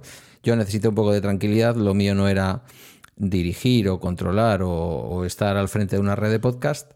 Me dio mucha visibilidad, quizás esa es la intensidad a la que tú hacías referencia, y después también la intensidad seguido después, porque es que yo no pasa una semana sin que me ponga delante de un micrófono a hablar con alguien o de algo. Entonces, Por pues, eso yo te decía que, que para mí eras pues de toda la vida, pero por la cantidad de horas que te he tenido en mis, oí- en mis oídos. Aunque haya sido poco tiempo, en estos, no sé, cinco años que llevaré escuchándote, ha sido muchas horas. claro, luego más es- que mucha gente. Claro, luego, luego ese es el fenómeno del, del podcasting diario, ¿no? Cuando yo me animo a empezar Bala Extra y cuando luego ya me animo, que, que empiezo a hacerlo dos, tres días a la semana, y cuando ya me animo a convertirlo en un podcast diario, por justamente por, como dirían hoy los modernos, por el engagement, por, por el enganche que eso tiene con la audiencia, eh, pues te das cuenta, claro, de que ahí hay gente que te sigue, eh, y que en el día a día, a mí me ocurre como oyente, en el día a día me da igual realmente de qué pueda hablar un día Emilio o de qué pueda hablar Santiago Pascual. Forman parte de mi mañana, forman parte de mi rutina y entonces yo quiero escucharles hablar. Me da igual de si se han comprado un perro, si lo han eh, adoptado o si, yo qué sé, o si se están mirando un coche nuevo o, o acaban de ver una serie, ¿no? De lo que sea Sí, que me te- hablen. se convierten en parte de tu, de tu familia. Sí, Yo sí. os siento así a muchos. Sí, sí, porque no. eso es siempre es en el mismo momento cuando os oigo y es como, como eso, parte ya de, de, como decías, de mi rutina, de, de mi vida. Y es, es algo muy bonito. Sí, sí, yo, yo te entiendo porque a mí como oyente con, con el resto de podcasts que escucho me, me pasa exactamente lo mismo, ¿no? Y, y, además ese considero, fíjate que es un fenómeno que también es muy característico del old school. Eh, el old school, mmm, tal y como vosotros lo reflejáis, eh, o como lo, sí, como lo traéis al programa, ¿no? Eh, tendría muchas diferencias con otro tipo de podcasting por dónde publica, porque a lo mejor el podcaster no tiene ni idea de cómo grabar o editar, hay alguien que se lo hace, porque solo mm. está disponible en Spotify, porque no tiene feed, mm -hmm. por muchas cosas. Pero también diría que lo que nos diferencia a los que entendemos el podcasting de una manera frente a otros, ni mejor ni peor, ¿eh? O sea, quiero decir, yo no voy a entrar en las, en las eh, podcasting wars. Eh, es justamente que nosotros también somos oyentes. Claro. Claro, sí, sin duda. Y muchas veces primero oyente y luego podcaster. Sí, bueno, yo te diría que todo el tiempo es así. Quizás ahora algunas nuevas generaciones sí, sí. Eh, no van por ahí. Y lógicamente, por otro lado, pues a lo mejor no tienen ese, ese espíritu que nosotros eh, tenemos quizás también de comunidad y de un poco haber empezado eh, esto pues por hobby, porque nos gustaba, ¿no? Y con unos objetivos diferenciados, ¿no? Pero sí que es verdad que es, un, es algo que nos, eh, que nos cohesiona, ¿no? Que hay una comunidad eh, de cómo veníamos haciendo el podcasting, que es la que nos gusta y, y efectivamente que a lo mejor ahora mismo no está en, en su mejor momento, digamos, de popularidad, eh, al, al, albor de la industria, ¿no? Pero que de, sigue existiendo, ¿no? y que nosotros la defendemos aquí, por supuesto. Yo creo que esto va a ser como, como, las, como las olas normales y como las olas del tsunami, es decir, llegará la granola, está llegando la granola, se ha popularizado el término podcasting, más o menos ya casi todo el mundo entiende lo que es un podcast, pero habrá un momento en que el mar vuelva a retirarse, eh, eso se quede como lo que es, formando parte de la industria audiovisual española y latinoamericana y estadounidense y lo que sea, formando parte de lo que puede ser eh, una radio. Eh, no, de hecho las empresas empiezan a organizarse, ya no te hablan de no te hablan tanto de Podium eh, eh, y, y, la cadena Ser, sino que te hablan de Prisa Radio uh -huh. o de Prisa Audio, que me diga. Entonces, quiero sí. decir, mm, de alguna manera todo eso volverá a la industria. Y yo creo que esto la, la audiencia más o menos lo, lo, va entendiendo y lo va a seguir entendiendo cada vez más. Hay grandes productos del podcasting que no es por así decirlo, old school. Aquí creo que nunca, en ninguno de los episodios sí, anteriores, sí, habéis sí. repartido carnés, Correcto. sino que más bien ha sido la celebración de una manera de hacer, no tanto el, ata el ataque, el ataque a, a, cómo hacen otros. Así es, así es. ¿no? Así lo he entendido yo y por eso me gusta el programa. Entonces, en esa celebración, yo diría que volveremos nuevamente y que a diferencia de lo que pasó con los blogs y la diferencia, yo por ejemplo lo viví, yo estaba en la comunidad blogger del, del país, eh, una vez que consiguieron un montón de tráfico de audiencia y consiguieron de ahí eh, elegir, vamos a decir, a media docena de personas a las que les interesó promocionar y tener ahí después como unos articulistas y tal, chaparon la comunidad blogger del país y todos los que habíamos dado ese paso que yo consideré en aquel momento interesante de estar disponible en un único lugar y no tener mi propio blog de manera independiente porque me podía dar visibilidad, me di cuenta que de un día para otro me dijeron, cerramos la persiana, si quieres llevarte este contenido a algún sitio, hazlo ahora o calla para siempre. Y por eso nunca más nada de mi creatividad va a quedar cerrada en ningún sitio y, y por eso no he utilizado hasta que hasta que no se ha podido, eh, por, por ejemplo, redirigir el feed, jamás hubiera recomendado utilizar algo como como Anchor para hacer un podcast que pueda tener duración en el tiempo y sin embargo ahora pues puedo recomendarlo sin, sin demasiada dificultad, ¿no? porque el feed sigue siendo tuyo. Efectivamente. Y aquí en nuestra defensa del feed, como bien sabes, es furibunda, incluso eh, algunos dirían que exagerada, pero es, es, lo que nosotros estamos aquí, aquí defendiendo. Bueno, eh, querido Pedro, vamos a ir un poquito atrás, ¿vale? En el tiempo eh, y a recordar alguno de tus, de tus proyectos y de, y de tu podcasting, ¿no? Eh, quiero recordar que te conocí en las JPod de Alicante, puede ser. Alicante 2017, fuiste, sí. fuiste, ¿no? Fuiste allí, creo Sí, recordar, sí, ¿no? Alicante 2017. Mis primeras JPod, por eso digo lo de mi reciente de mi, mi, mi carácter reciente. Mis primeras JPod fueron Málaga, a Zaragoza no fui, aunque yo ya estaba haciendo podcast, y luego fue Alicante. Y, y creo que nos conocimos en Alicante. En Alicante, no, o en Málaga. En Málaga yo también fui. Lo que pasa es que a lo mejor no- ahí no teníamos tanto contacto. Pero que en, en Alicante, desde luego que sí, estuvimos eh, charlando y tal. Y bueno, ahí ya tenías, eh, bueno, sobre todo, yo, yo te, te conozco podcasteramente por ya conocer las noticias, ¿no? Que es un poco, digamos, tu, tu entrada en el podcasting, digamos, donde ya te empezó a Joder, escuchar bastante gente, creo. eh, Pedro. Sí, eh, ahí hubo. Yo tuve mucha suerte. Mm, Emilio habló de. Ya conoces las noticias, o me llevó a un promo podcast o algo así. Eh, hizo que el podcast empezara a tener, pues, como unas 2.000, 2.500 descargas de las de entonces, bien o mal contadas. No me preocupa, porque en realidad eh, lo que quiero decir es el- el- la explosión que tuvo aquel podcast. Y resulta que Apple Podcast lo destaca en el año 2016, creo, en las navidades del 2016, como uno de los podcasts del año. Hizo una especie de recopilación de seis, entonces eran un poco más prudentes. Eh, de seis podcasts. Había podcasting independiente entre ellos, algo Que ahora ya no. en- que hoy en día ya no lo vemos. Ya no, ya no lo ves. Y concretamente entre los más más destacados, entre los tres más destacados, me mm, recuerdo junto a José Ramón de la Morena y no me acuerdo quién era el tercero. Y ahí yo veo, en- entonces utilizaba FeedPress y tal, y ahí vi claramente un crecimiento en apenas un mes, un crecimiento brutal en, en suscriptores. Pues no recuerdo, hasta 10, 12 mil suscriptores con unas 8 mil y pico descargas, ¿no? Eh, sí, lo que pasa es que aquel proyecto luego mm, terminó cansándome porque era un proyecto muy, muy exigente.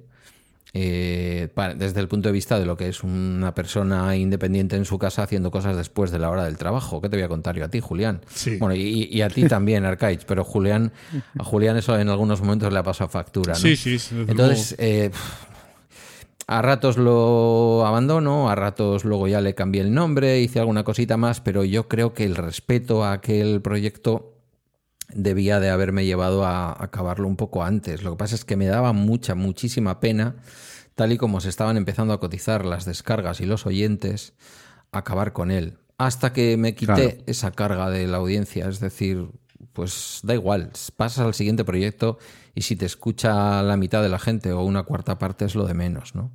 Pero sí, sí, fue un poco mi, mi primer hit. Aunque de lo que más orgulloso me siento, y agradecí que finalmente fuera premiado en, las, en los premios de la asociación, fue por, por Guiller y yo.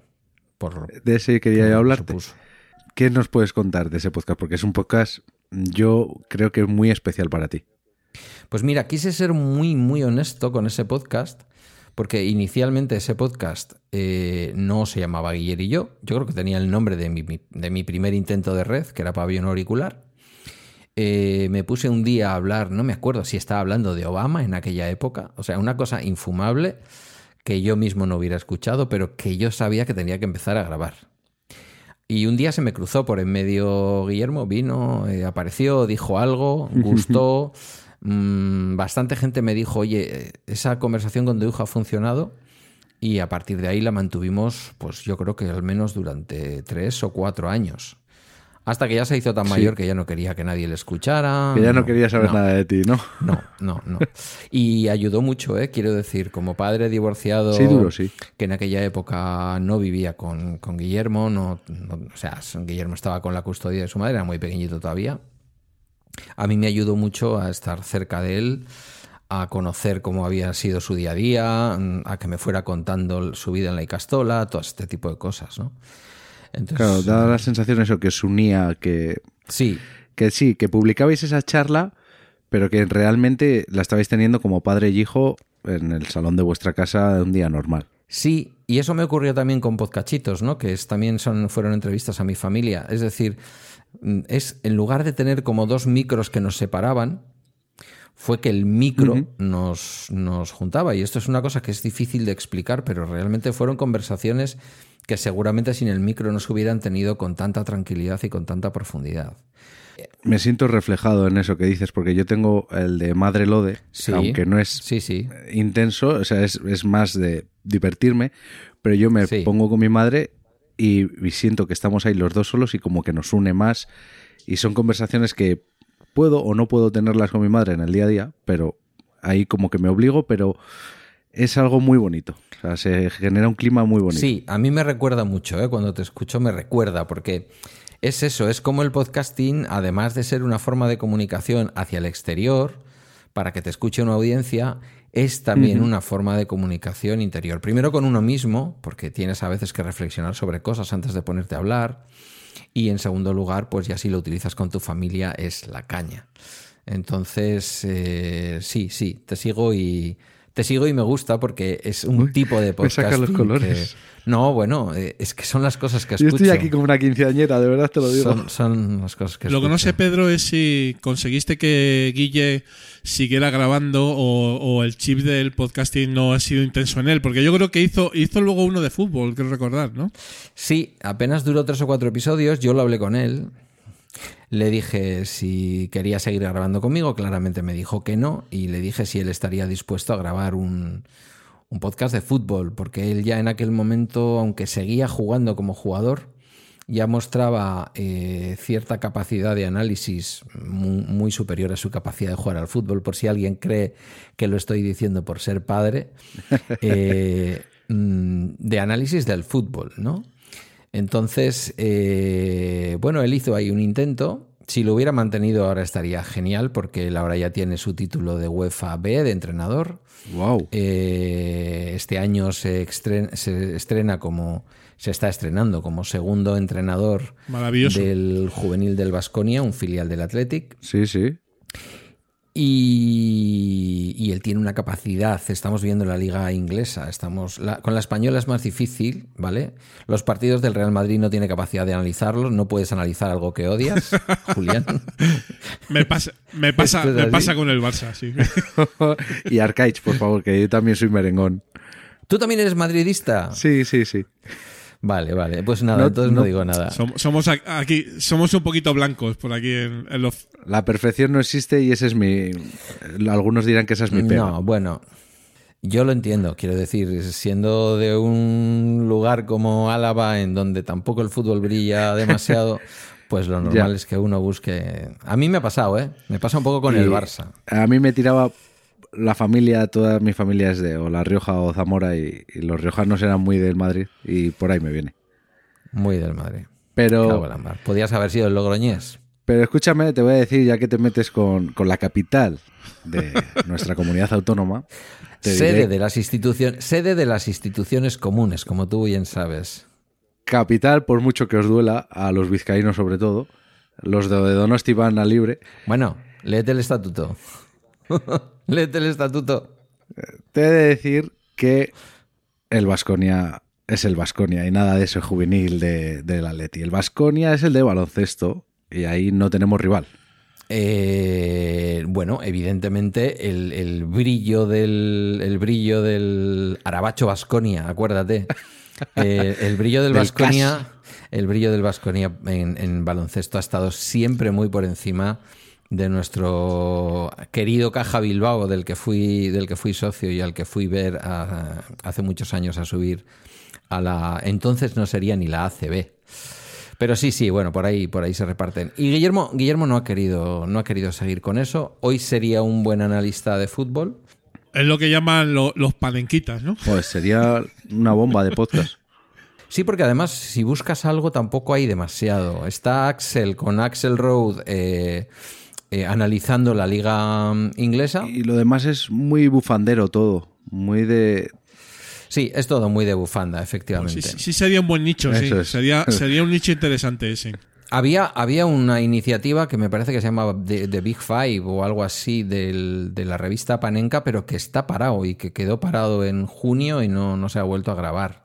Sí, pero bueno, es lo que dice Arcaich. Por cierto, por cierto, ya que estamos con, con el tema del nombre, cada vez que te lo escucho pronunciar, pr- pronúnciame Arcaich. Yo. O. No, no, Ah, Julián, ya. él, él, él. Primero, eh, cada vez lo pronunciaré de una manera, pero eh, yo, le- yo siempre digo arcade. Arcade. O arcade. Yo te, yo te escucho, Yo te escucho y pienso y pienso en un lugar libre donde guardar audios. Mira, ya me lo han llamado de tantas maneras, me lo han escrito de tantas maneras que... ¿Sabes? Porque yo te escucho y digo, archive. Le está llamando archive. Es que además alguna vez escuchando el podcast con alguien le digo, le está llamando archive. Ni siquiera con Z, o sea... Pero hay Ya. que decir que eh, eh, en el madrileño, que nosotros no tenemos acento en Madrid, como bien sabéis, ¿eh? Eh, Hmm. todos los demás eh, de la península lo tenéis menos los madrileños, eh, eh, tendemos a eh, no acabar las palabras. No es fácil. Yo se lo perdono porque... Vale, vale. Porque bueno. Sí, es, es bastante probable que la T y la Z yo no las pronuncie nunca. O, o si las pronuncio, las pronuncie mal, ¿no? Pero. Ponerte una, te- ponerte una TZ y al final no es fácil, no, no es fácil. Es- no, no es, no es sencillo en castellano. Pero bueno, vamos, vamos a intentar mejorar. ¿eh? Hay O que sea, ponerle una CH al claro. final en vez de una TZ y ya está. Como, como feedback de crítica constructiva me, me parece fenomenal, eh, querido Pedro. Claro, Bueno. no, en fin, yo que soy hijo de castellanos, de, de extremeña y andaluz, digo, arcade no es tan difícil. Pero Ahí estamos. Bueno, poco a poco, todo, todo se andará. Em, bueno, Pedro, vamos un poquito avanzando, ¿vale?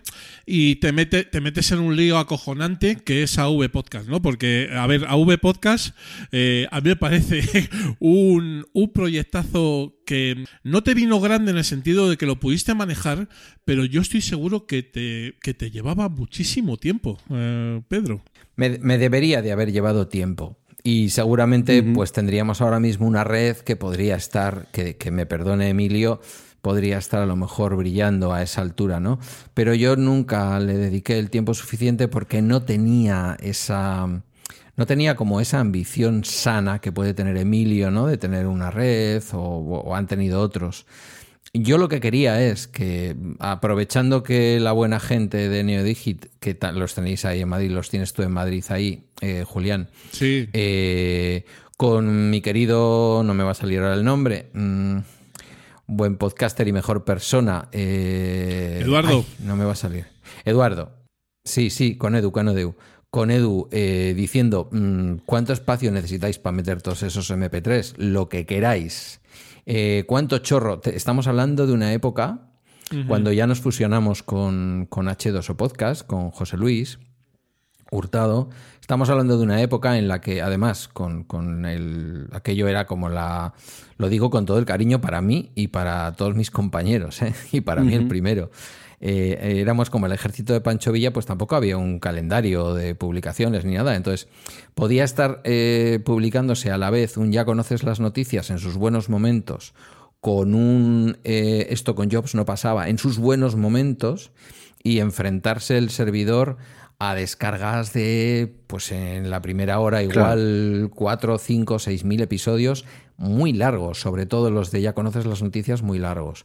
Teníamos esa ventaja, nos lo entregaron y nos lo siguen entregando gratuitamente, y entonces, pues fue un ¿quién quiere hacer podcast, no? ¿Quién quiere hacer podcast de algo que le apasione? Y ahí llegaron pues grandes podcasts como Bitácora de, Ciberseguridad, Podcast Linux, El Recuento, eh, en fin, pues todo- todos los podcasts que, Ah, es que había una parrilla impresionante en AV Podcast, de verdad te lo digo. voces impresionantes como la de José Escolar, eh, gente que sabe del intríngulis de WordPress y de, y de hacer cosas para que un WordPress funcione genial para el podcasting como el bueno de Madrillano. Eh, entonces, pues, pues nada, fue una especie, como decía Leire Pajín en la época de Zapatero y, y Obama, eh, fue una especie de, con- de confluencia Inter- interplanetaria. intercontinental, estelar, en la cual todo de pronto iba a ser.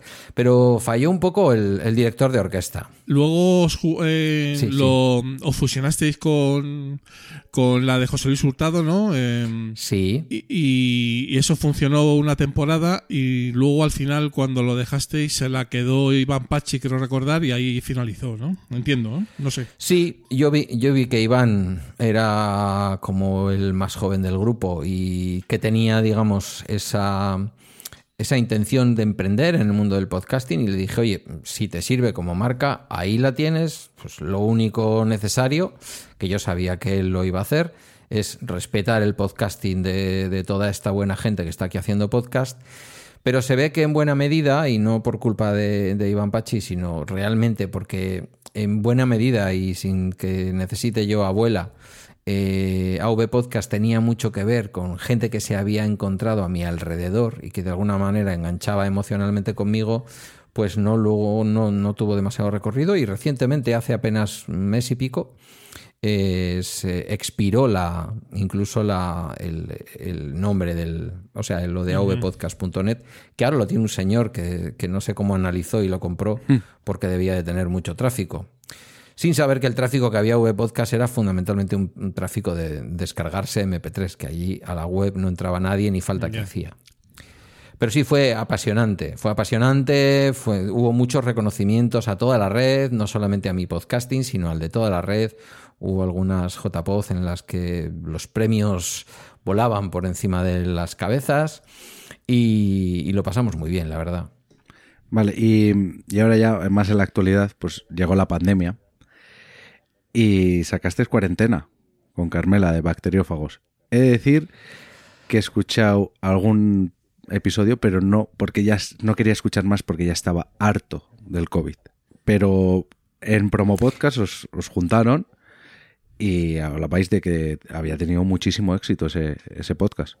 Sí, sí, inicialmente es algo que yo pensé porque lo necesitaba casi emocionalmente a diario. Eh, había mucha gente a mi alrededor que podía venir, empezamos más bien con el formato invitados.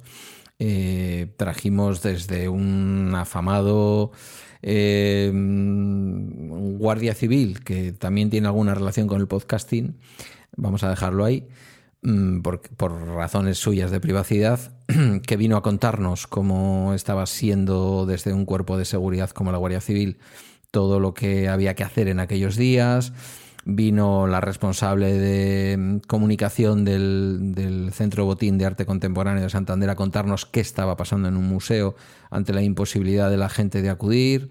Bueno, mm, viendo un poco la realidad no solamente médica y de evolución de la pandemia, sino en aquel primer momento cuando todavía lo médico eh, era muy importante, pero sobre todo era más paliativo, no había cura todavía, no había, eh, no había un remedio, no había vacunas. Me interesaba mucho también como trabajador social ver socialmente qué estaba pasando. Entre esas invitaciones, desde el primer día estuvo Carmela, yo sabía que ella tenía cosas que decir y me dice, yo mañana si quieres no tengo nada que hacer, también, también. Y a partir de ahí, pues eh, claramente fue un podcast de los dos y terminó, ha terminado siendo, aunque falta un epílogo que se publicará, que ya se ha publicado, de hecho, porque estamos grabando un poquito antes, pero para cuando publiquéis ya estará publicado el epílogo de cuarentena. Y mira, me alegro también, Arcade, de que hayas dicho lo de que no te atreviste a escucharlo, pues porque le ha pasado a mucha Sí. gente, el propio Emilio, Sí, sí, ¿eh? O sea, mm, eh, porque lo que sí ha funcionado, yo creo, ha sido la química entre Carmela Sí, y yo. Carmela es excelente. Y tenemos, tenemos un ¿Qué nuevo dices? podcast que yo, que yo creo que va a escuchar más gente aún, porque lo de la pandemia ha quedado atrás. Y lo que vamos a hacer es analizar, digamos, eh, la realidad, nuestra vida, nuestras cosas, las cosas de la gente, a través del, del prisma de la ciencia social, que es la que me toca a mí, y de la ciencia más biológica, que es la que le toca a Carmela. Empezamos con un episodio sobre la obesidad infantil en un programa que se llama eh, La Taberna del Beagle, que posiblemente para quien no lo sepa era el barco en el que Darwin dio, eh, bueno, hizo aquel viaje que terminó convirtiendo en un libro y que es, digamos, uno de los orígenes, vamos a decir, de la ciencia moderna. Qué maravilla. Lo publicáis, Pedro, en Emilcar, ¿verdad? Está dentro de Milcar FM, por fin, por fin. Me ha costado 10 años conseguir que Emilio me acepte en su red, porque no creáis que no le he hecho varias tentativas y me decía, no, lo tuyo es que tú mantengas tu propia red. Y yo creo que Tiene miedo a que le usurpes desde dentro. no, lo que, lo que yo creo que quiere, lo que yo creo que quiere, quiso siempre, es que hubiera más redes como Emilcar Sí. FM, ¿no?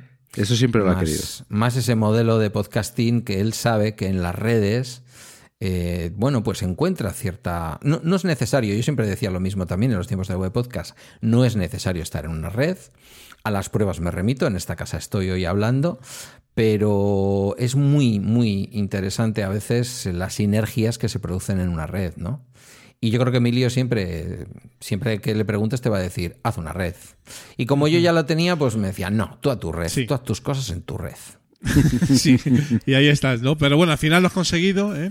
Sí que tienes razón que se puede, se puede vivir fuera de la red, porque yo, a ver, en mi concepto, digamos que valoro mucho el tema redes y sobre todo las redes, digamos, entre comillas, buenas, porque es así. Luego hay otras menos buenas, pero mm, bueno, se puede, se puede vivir fuera, ¿no? Pero sí que es cierto que hay, hay unas sinergias que si en algún momento hay gente que puede mm, aprovecharlas, pues buenas, buenas, buenas serán, ¿no? ¿Qué te iba a comentar? Eh, nuevos proyectos, se nos has comentado el de la taberna, pero me has comentado algún otro por ahí que no sé si se puede Claro. decir o no, Pedro. Se puede, sí, se puede, porque ya está también el teaser lanzado y, está disponible el teaser. Cuenta- cuéntame. Pues mira, mm, la cosa este año va de, de podcast que empiezan por la y que tienen un nombre largo. De la taberna del Beagle nos vamos, y esto a Arcades le va a hacer mucha ilusión, a la tramoya del príncipe. Eh, eh, querido Arcades, ¿qué, qué era el príncipe en Vitoria? Que era el príncipe. Me has puesto en un brete ahora mismo. Ahora le pongo. Sí, joder, es que esto de ir de casa a la Michelin y de Michelin a casa, esto Mira, mira qué listo es, ¿eh? Yo no jamás he dicho dónde trabajo, pero mira cómo ha hilado, ¿eh? Hoy, perdón, igual no, igual no tenía que decirlo. No, bueno, pues la gente solo tiene que hacer una búsqueda en Google. He dicho que trabajo en una fábrica de neumáticos. Vale. Y Vitoria, pues, Hombre, no, no hay, no hay demasiadas tampoco. ¿eh? no, no. No hay demasiadas en Europa y desde luego en Euskadi solo hay una. Eh, bueno, em, el Príncipe era el antiguo Teatro Príncipe. El antiguo Ah. Teatro Príncipe de Vitoria. Esto está en la cerquita de la calle Dato, en una Sí. de las paralelas que ahora no me va a venir. La calle San Prudencio. San Prudencio. Ah, San Prudencio, sí. En San Prudencio. Bueno, pues ese antiguo teatro es hoy, entre otras cosas, porque es un edificio de oficinas, aunque se ha conservado el.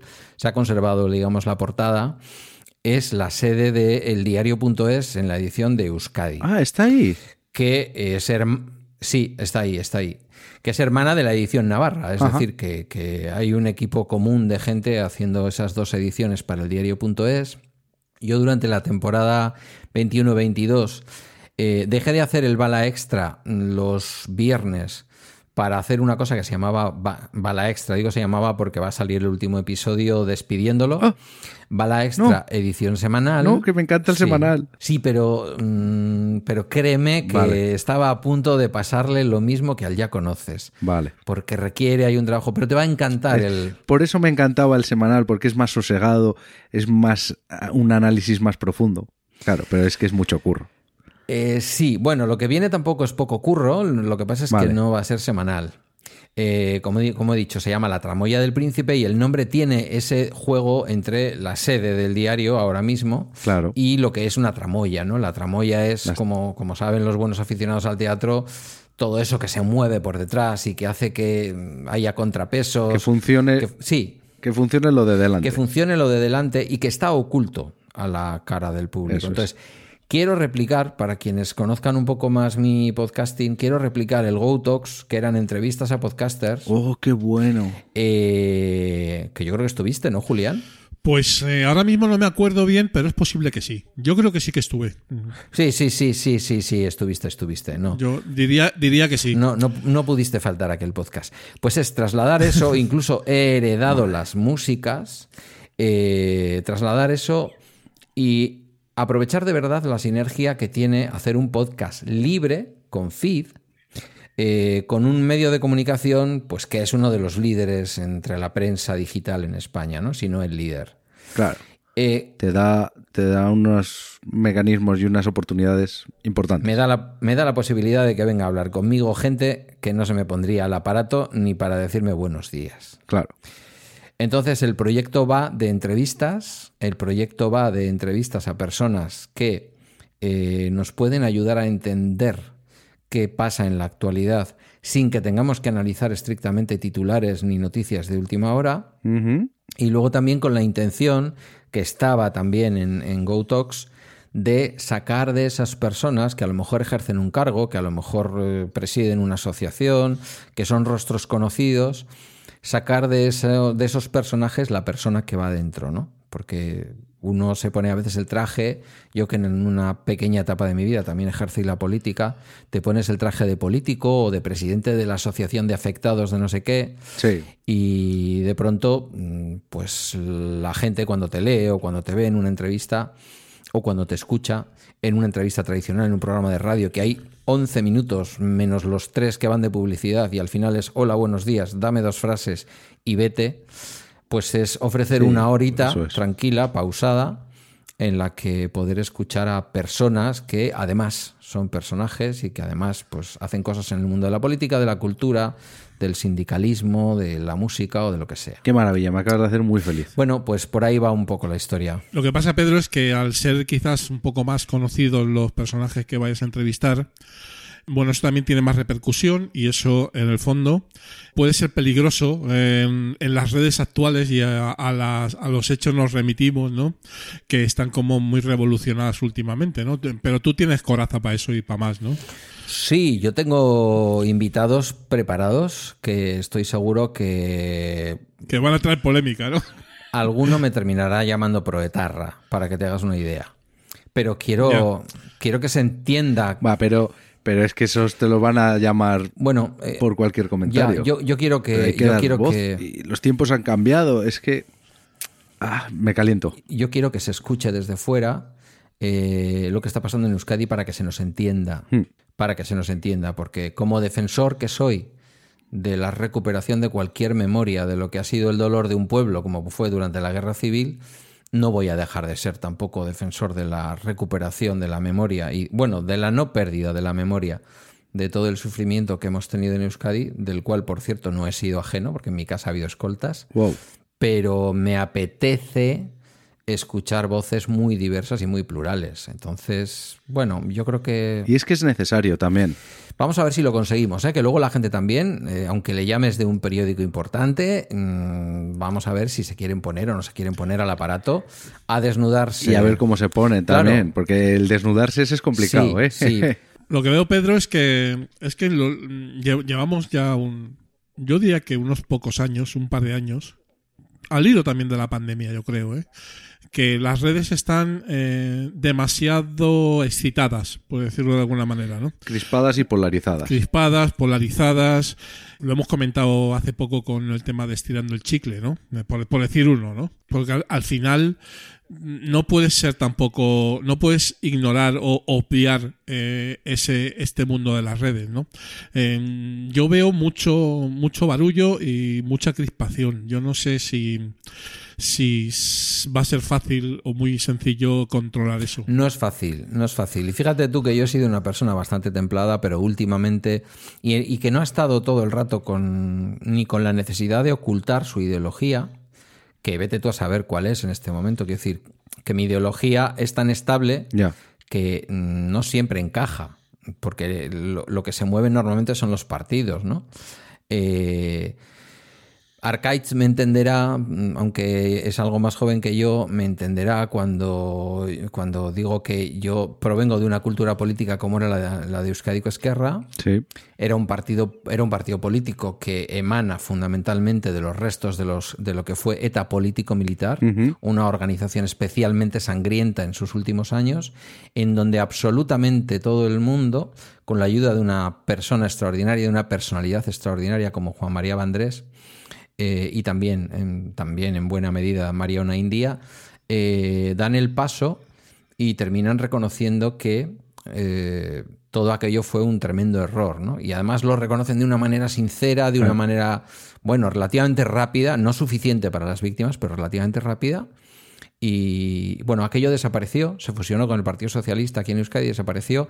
Y muchos, muchas personas que éramos plurales, que podemos entender que cuando vamos a Bayona seguimos estando en nuestro país, pero yo no necesito que formen parte de ningún Estado nuevo ni de ninguna independencia, no es una cosa que me, que me corroa, pero yo me siento en casa cuando voy a Bayona, por ejemplo, sí, ¿no? Sí, porque la cultura es prácticamente la misma. Eso mm, trasladado fuera no se termina de entender. Igual que, y a lo mejor me estoy metiendo en demasiado barullo para un podcast como, como los últimos, eh, como cuando intento explicar la diferencia entre la antigua R. Batasuna y la actual Bildu, ¿no? En donde hay mucha gente que ha estado siempre del lado correcto en el tema de la violencia eh, y la gente no entiende de matices. Buenos, malos, rojos, verdes, azules. Eh, está siendo muy complicado. Y yo, y yo, a veces me estoy dejando llevar también, ¿eh? lo reconozco. Son temas muy polémicos eh, y temas que están ahí. Ya no, no, me acuerdo quién me dijo, no hagas, no hagas nunca podcast ni de fútbol, ni de religión, ni de política, y ni de podcasting, ni de podcasting tampoco. Y, y, aquí, y aquí estamos, ¿no? O sea, al final, oye, pues mira, lo que te sale, ¿no? O sea, lo que te sale y... Es que hacemos podcasting libre para esto. Y esa es la, esa es la libertad, es lo que te iba a decir. Esa es la libertad de tener esa, eh, esa libertad de decir, oye, pues mira, voy a hacer esto porque es lo que ahora mismo estoy enfocado, creo y, y tiro para adelante, ¿no? Que a lo mejor en otras circunstancias, bajo otros motivos, si tú no fueras a lo mejor independiente en el sentido de decir, oye, pues estás en una plataforma, estás en un podium, estás en tal y vas a hacer lo que nosotros digamos dentro de un orden, eh, porque si no, no te pago, pues bueno, pues tienes esa libertad de hacerlo, ¿no? Entonces, eh, también van por ahí un poco los tiros, ¿no? Pues sí. Mira, de los, del, feedback más bonito que recibí, lo pedí a final de la temporada de Bala Extra, de la quinta temporada, al, al final de julio. Eh, uno de los mensajes más bonitos que recibí, eh, igual él no lo piensa, pero, pero para mí lo fue, es el de una persona sevillana que me dijo, eh, porque yo pedí que me dijeran lo que más les gustaba y dejarían en Bala Extra lo que menos les gustaba y aquello nuevo que yo no estaba haciendo y que les gustaría que hiciera. Me hablaron, por ejemplo, de meter más las entrevistas, cosa que estoy intentando hacer ahora en, en, Bala Extra los viernes. Y este hombre me dijo, a mí lo que menos me gusta es cuando hablas de política, porque yo soy de derechas. Y le devolví el mensaje y le dije, me alegro de que seas de derechas y de que me sigas escuchando. Muy claro. Porque yo escucho a mucha gente que no es de mi ideología que se aleja de lo que puede ser mi ideología, que podríamos intuir que está como en la socialdemocracia o por ahí, eh, porque no puede ser que yo escuche solamente una parte de la historia, por más que yo habitualmente haya votado unas determinadas siglas o unas determinadas ideas, no siempre las mismas siglas, ¿no? Eh, entonces, cuando este hombre me decía, yo te sigo, me interesa menos cuando hablas de política porque soy de derechas, pensé, genial, y sígueme escuchando, aunque evites el podcast en el que hablo de política. Pues eh, me parece que esa es una de las cosas también del podcasting libre, ¿no? Eh, sí, a mí me interesa la gente que, que, me habla desde una ideología distinta, pero donde yo intuyo que no hay nadie metiendo la mano por detrás del, de la espalda, ¿no? Que esto es algo que en los medios tradicionales siempre ocurre. Sabes claro. lo que va a decir este invitado porque ha recibido el papelito de todas las mañanas que le ha dicho un partido político lo que tiene que decir. Y entonces tú sabes que en la tertulia de Antena 3 o en la tertulia de la Sexta o en la tertulia del no sé qué, fulanito va con el interés de lo que le han dicho lo que tiene que decir los del PSOE o lo que tiene que decir los del PP o los de Podemos o, bueno, en fin, ya me entendéis. Sí, sí, está claro. Eh, bueno, pues eh, llegamos un poquito al, al final de, de la charleta. Y siempre es la misma pregunta, ¿verdad? Arcade. Pues sí. A ver si me sale bien. Arcade. Arcades. Arcades. Que también te ha dicho que lo acabes como CH, eso sería un T, una TX. Y Sí, lo suyo es una. TX. Es que Bueno, sois muy puristas. Pero es que yo, ya te digo, Pedro, ya Somos, me, la, somos me la han dicho de tantas maneras, me la han escrito de tantas maneras que yo ya... Al, al final, arcachofas. y ya ¿no? está. Por eso tengo arcachofas, Arcachofas. y ya está, y punto. Sí, está muy bien. Sí, la, la pregunta del millón. ¿Cómo ves ¿Cuál? esto del podcasting a futuro? Has dicho que es una ola, que cuando se vaya yo pienso que va a haber muchas conchas en la orilla. Pero ¿cómo lo ves tú? Pues mira, yo creo que todas las iniciativas, de todas las iniciativas que estamos viendo, plataformas cerradas, tal y cual, eh, a muchas se les van a acabar las rondas de financiación, a muchas se les va a acabar el dinero para pagar a famosos para que vayan a contar allí sus cosas, eh, que no critico porque eso es lo que hago yo en Bala Extra, contar mis cosas, ¿vale? Pero bueno, yo lo hago gratis y no soy famoso. Eh, y creo que va a haber un momento en el que eso va a volver atrás. Veo iniciativas muy chulas, que además probé en verano, mm, creo que porque os lo escuché a vosotros. Eh, probé esto de, mm, de Tony Garrido, la cosa esta que ha sacado de... Sí, eh, ¿Cómo se llama? Sonora. Sonora. He escuchado un par de documentales interesantísimos. No tiene nada que ver con el aburrimiento que me producen los audiolibros o incluso en buena medida las ficciones sonoras que no me enganchan. Entonces, puede que, que- que quede alguna cosa así de calidad, a un precio razonable, tal y cual, fuera de lo que es el podcasting de feed. Quedarán las empresas que sin duda eh, están utilizando el, el podcasting, eh, pues en buena medida también para cosas que quizás en su programación en línea mm, no tendrían cabida porque a veces son un poco excesivas desde el punto de vista ideológico, desde el punto de vista del lenguaje malsonante Sí. o lo que sea y que, y que también le sirven en buena medida para tener una cuadra de nuevos valores y no dejar que a la cadena SER la terminen escuchando solo mayores de 70 años. Sí, es como tener un, un equipo cantera. Sí, sí, y por otra parte es ser un poco modernitos, ¿no? Es decir, es como tener un tener un festival de bailes de salón, pero de pronto llevar allí a Bizarrap por aquello de que vaya de que vaya algún joven de vez en cuando y se deje caer por la cadena SER o por quien dice la SER, dice la COPE o quien sea. Y yo creo que el podcasting independiente, sin ninguna duda, mm, fijaos, ahora soy más optimista que hace cinco años. Yo creo que no va a salir dañado con toda esta historia. ¿Que ahora nos cuesta más ampliar las audiencias? Pues puede ser. Pero yo creo que al final eh, tenemos una audiencia fiel que está, hay una sí. comunidad que no creo que haya dejado de crecer o que hubiera crecido más si no hubiera un podcasting de empresa o un podcasting sin feed o que Spotify no hubiera entrado en toda esta historia. Y creo que cada vez hay más oportunidades para grabar buenos podcasts, que cada vez es más fácil conseguir medios técnicos por un módico precio Sí, para eso sí que es sonar verdad. muy bien, que sonamos todos y todas cada vez mejor eh, y que a partir de ahí mucha gente pues seguirá descubriendo, como hasta ahora, que hay gente normal hablando de cosas normales y que, bueno, yo soy optimista. O sea, quiero, quiero decirlo clara y abiertamente, soy muy optimista. Mira, qué bien. Yo creo, yo creo que cada vez eh, la técnica va a ser un, una variable que los eh, mm, de alguna manera los que dan carnets no van a poder utilizar, ¿vale? Porque como bien dices, yo creo que ha mejorado muchísimo. Entonces eso de, uff, qué mal se oye, eh, esto no es un podcast, pues esto yo creo que va a ir muy, muy eh, bajando, pero yo creo que todavía tenemos eh, muchos frentes abiertos, ¿vale? No va a ser inmediato, evidentemente, yo creo que sigue habiendo burbuja y que va a haber mm, Sí. caídas y, y tal. Y la, y la ventaja, eh, yo creo que un poquito del, del podcasting que viene de atrás o del nuevo podcasting que está con, con ese nuevo, eh, con el concepto nuestro, mm, por decirlo de alguna manera, es que es un podcasting que ha venido para quedarse en el sentido de que no depende de variables exógenas. ¿eh? Básicamente el podcasting eh, depende de, eh, de que nosotros tengamos ganas de comunicar, de que tengamos tiempo para hacerlo y que lo hagamos, ¿no? Entonces, eh, y, ahí, y ahí se acaba todo, todos los problemas. A partir de ahí podrán venir algunos eh, y tal, pero seguiremos Sí. adelante, ¿no? Y, y eso yo creo que no pasa tanto en la industria, porque la industria depende evidentemente del bill metal, ¿no? Entonces, si el bill metal no llega, pues acabará, acabará esa industria en, en buena medida, creo yo. ¿eh? Yo, yo solo pediría, y ahí es el, el- único atisbo de miedo que podría tener. Emilio dice muchas veces que Apple Podcast va siempre con retraso con respecto a lo que hacen otros.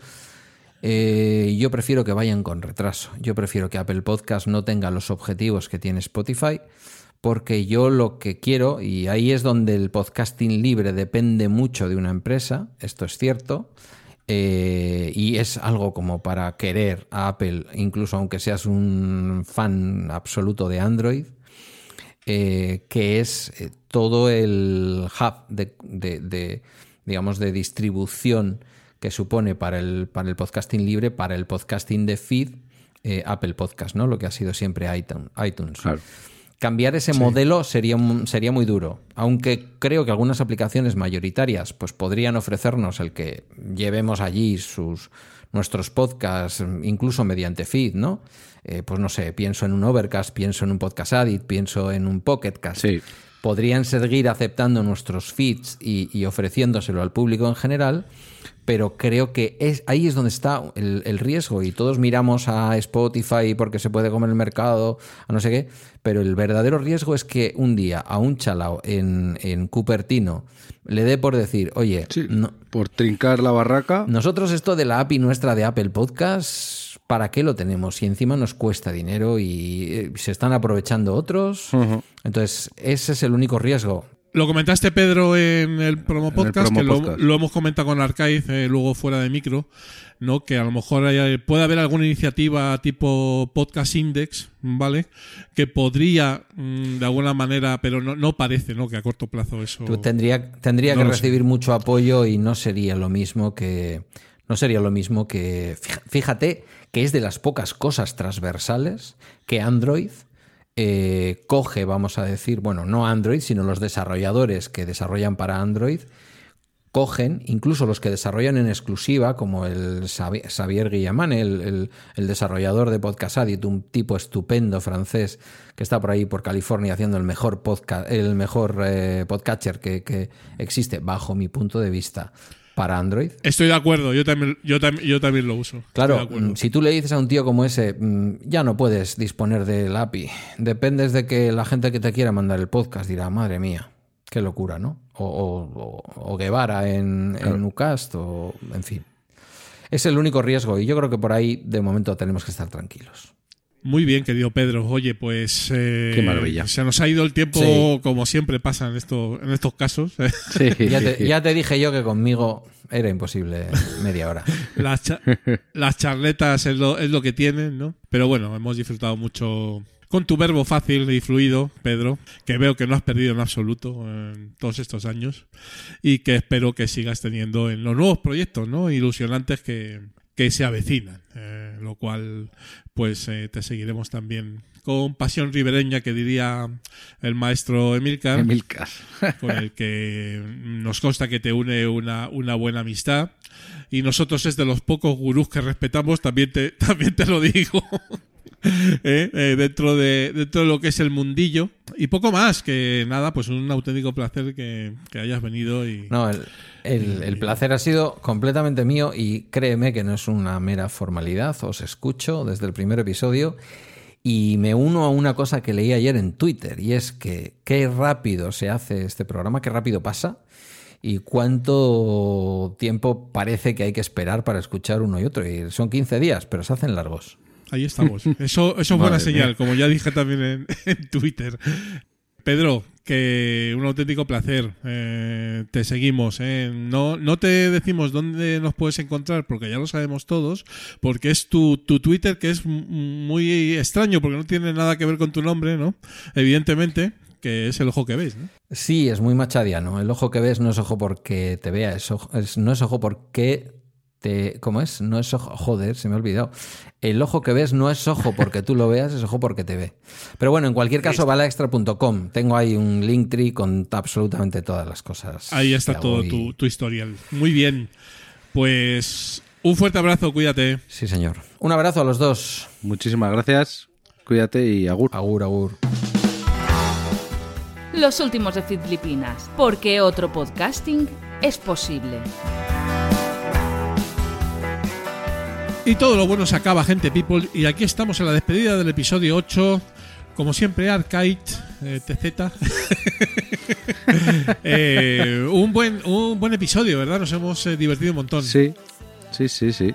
Un, un episodio muy recomendable. Estamos un poquito on fire. eh, ¿No, no lo notas, Arcade? Como estamos un poco on fire. ¿eh? Sí, Vendrán Sí, tiempos sí. peores, esperemos que no, pero pueden llegar. Pero de momento, oye, ahí estamos, ¿no? Estaremos preparados para ello. Como siempre, eh, cumpliendo de momento eh, esos 15 días de publicación religiosamente, Alcaid. Qué bien, qué, qué contentos estamos. Y además, eh, Pues más sí. contentos todavía porque la- lo del canal de Telegram ha sido un bombazo, eh, Alcaid. Sí, sí, la verdad es que es mejor que lo que, lo que yo me esperaba. Sí, yo, pero vamos, de, de largo, ¿eh? O sea, bueno, no sé, a fecha de, de esta grabación ya somos 33, ¿eh? Eh, Los, los filipinos que estamos compartiendo eh, charletas non-stop y además es verdad que non-stop, porque brutal, ¿eh? Y lo bueno que sí, casi todo relacionado con el podcasting, ¿eh? Mm, Era el miedo que tenía yo. Sí, sí, hay, hay off topic, pero no tantos. Sí, sí, sí, sí, sí. Estoy muy de acuerdo contigo que casi todo es de podcasting, lo cual está fenomenal, pero si hay un- algún off topic, pues tampoco lo, lo censuramos, ¿no? O sea, Hombre, claro que no. evidentemente, ¿no? Entonces ahí hay, hay miembros ya como nuestra querida Toñi, que está ahí punterísima en, en- Sí, en sí. el grupo. Un saludo para ella y otros, no voy a nombrar a todos, pero que sea ella un poquito la representante de todos los filipinos que habéis entrado al... Sí, al daros, daros las gracias por, por la acogida y, y por todo lo que habláis. Claro que sí, esa es un poco la idea y bueno, pues os damos también algún pues alguna noticia, digamos, eh, que antes antes de sacarlo en redes, ¿no? Y por supuesto que ahí estamos para lo que necesitéis. Vale, más feedback, eh, Alcai. Pues el filipino número 66, Jorge del podcast Triste Alegre, reflexiona en su último episodio sobre el podcasting en relación a la burbuja actual, bueno, lo que nosotros comentamos nuestro día a día, Sí, y pues otros temas relacionados a raíz de escuchar nuestro, nuestro programa. sí, Pues darle las gracias por la difusión y por esas reflexiones tan interesantes. No es el primero que ya dedica un, un espacio de su podcast a comentar, ¿vale? Eh, los filipinos, lo cual eh, agradecemos muchísimo. Por ejemplo, los de Estado Civil Motero, eh, ¿verdad? Eh, que también están ahí punteros. Sí, sí, estos se pusieron en contacto conmigo personalmente por, por, por Twitter, por mensaje directo de Twitter, que también lo podéis hacer los demás. Y me preguntaron, bueno, se ofrecieron a, a venir al, al programa, que me, me hizo ilusión que se ofrecieran, y me preguntaron pues si había alguna manera de conectar una, una grabadora Zoom que tienen ellos para hacer les intenté solucionar la historia, pero tenemos grabadoras diferentes. Me temo que la suya no puede hacer lo que la mía sí. Pero bueno, ya hablaremos y ya veremos la manera de, solucionarles el problema. Sí, amigo, amigo Bumpy and Company, ¿eh? un fuerte abrazo para ellos y por supuesto que vendréis a, a los filipinos, eso está, eso está hecho. Alguna fe de ratas también, ¿eh? que, que no falte, ¿eh?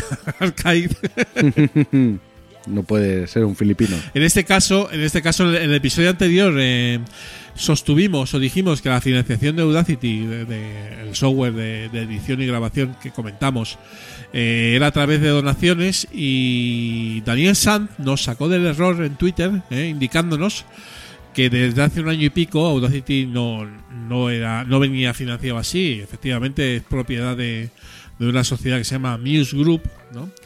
y que eh, se rumoreaba que estaban rastreando a, a los usuarios, ¿no? Eh, agradecemos a Daniel la puntualización. Si bien eh, voy a arriesgarme y yo voy a seguir con Audacity, eh, ¿qué le vamos a hacer? Como dijiste en Twitter, ya te siguen, ya te rastrean todas las demás aplicaciones. Una que te da un servicio importante que te rastree, pues te, te da un poco más igual. Es que en ese tema yo ya eh, eh, yo ya tiro la toalla, eh. No sé si a lo mejor de manera equivocada, que puede ser Equivocada. seguramente, pero yo ya he perdido la guerra de la privacidad. O sea, yo ya a Google le he vendido mi, mi alma, ¿sabes? Y, y es que ya, yo qué sé, o sea, vale, sí, hay que tener cuidado con ciertas cosas, pero bueno, que te intenten rastrear en Audacity, pues mira, pues, pues que lo consigan, si pueden, pero yo voy a seguir usándolo Ah, y tal, ¿no? De todas maneras, agradecer a, a Dani la, la puntualización, ¿no?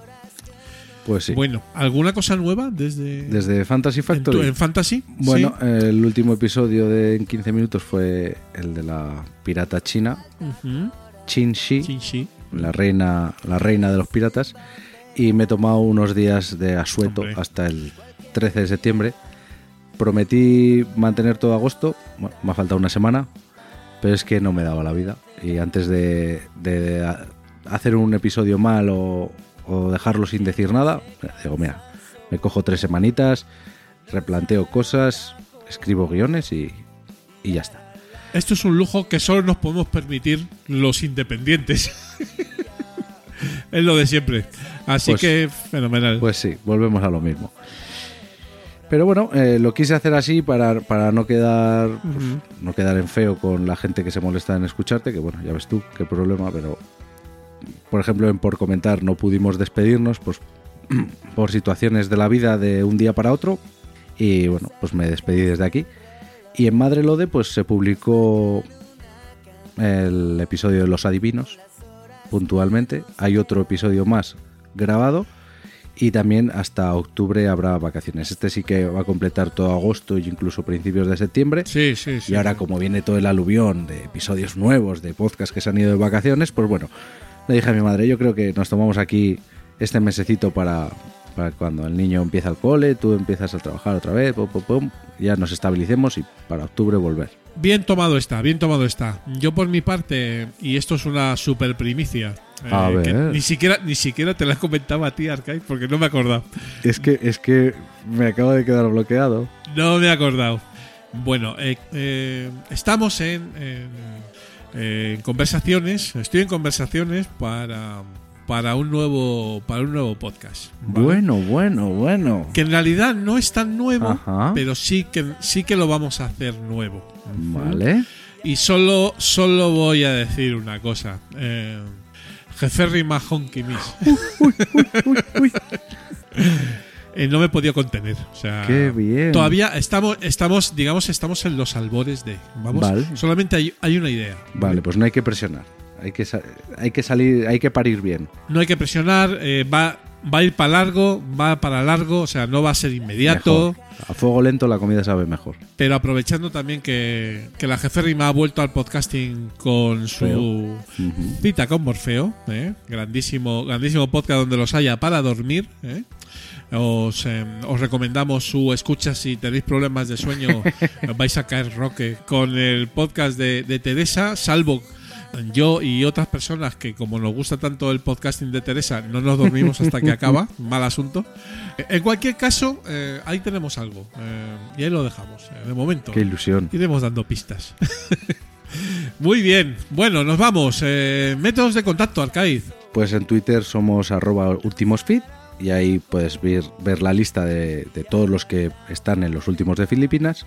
En Instagram también somos ultimosfeed. Además también ahí vas a poder ver la portada de todos los que entran en los últimos de Filipinas. Y nuestro feed es http dos puntos barra barra. Yo esto lo digo, pero yo no sé si hay gente apuntando. feeds.feedbarners.com barra últimos filipinas. También lo puedes encontrar en nuestro blog que es ultimosfeed.blogspot.com donde también tienes el fichero, el fichero OPML en el que a un solo clic ya tienes los 100 filipinos. Maravilloso. Es más, tienes hasta el nuestro también. lo cual, a lo mejor, como bien dices, nadie apunta cuando decimos los métodos de contacto, pero yo creo que hay que decirlos. Porque al final Sí. se te queda, ¿sabes? Entonces, Sí. cuando llevas ya muchos programas, yo ya, yo ya me sé el feed, ¿sabes? Que a, a- a ver, que me lo sepa yo, no es ninguna tal, pero a lo mejor alguien por ahí en un momento dado que no se acuerda, pues lo pone y oye, pues si no tienes que buscarlo, pues mejor. es lo que tiene. Bueno, créditos. eh, estamos eh, hosteados, eh, eh, que es una, es una palabreja, es un anglicismo, ¿no? Que Un anglicismo. Alojados, alojados. alojado sería más correcto en la plataforma Sounder FM. Las locuciones eh, por nuestra querida Andrea Sisola, que además ha vuelto o va a volver a corto plazo al podcasting, lo cual nos alegramos mucho por ti, querida Andrea. Un fuerte abrazo para ti y te esperamos próximamente en los Filipinos, ¿eh? por supuesto que sí.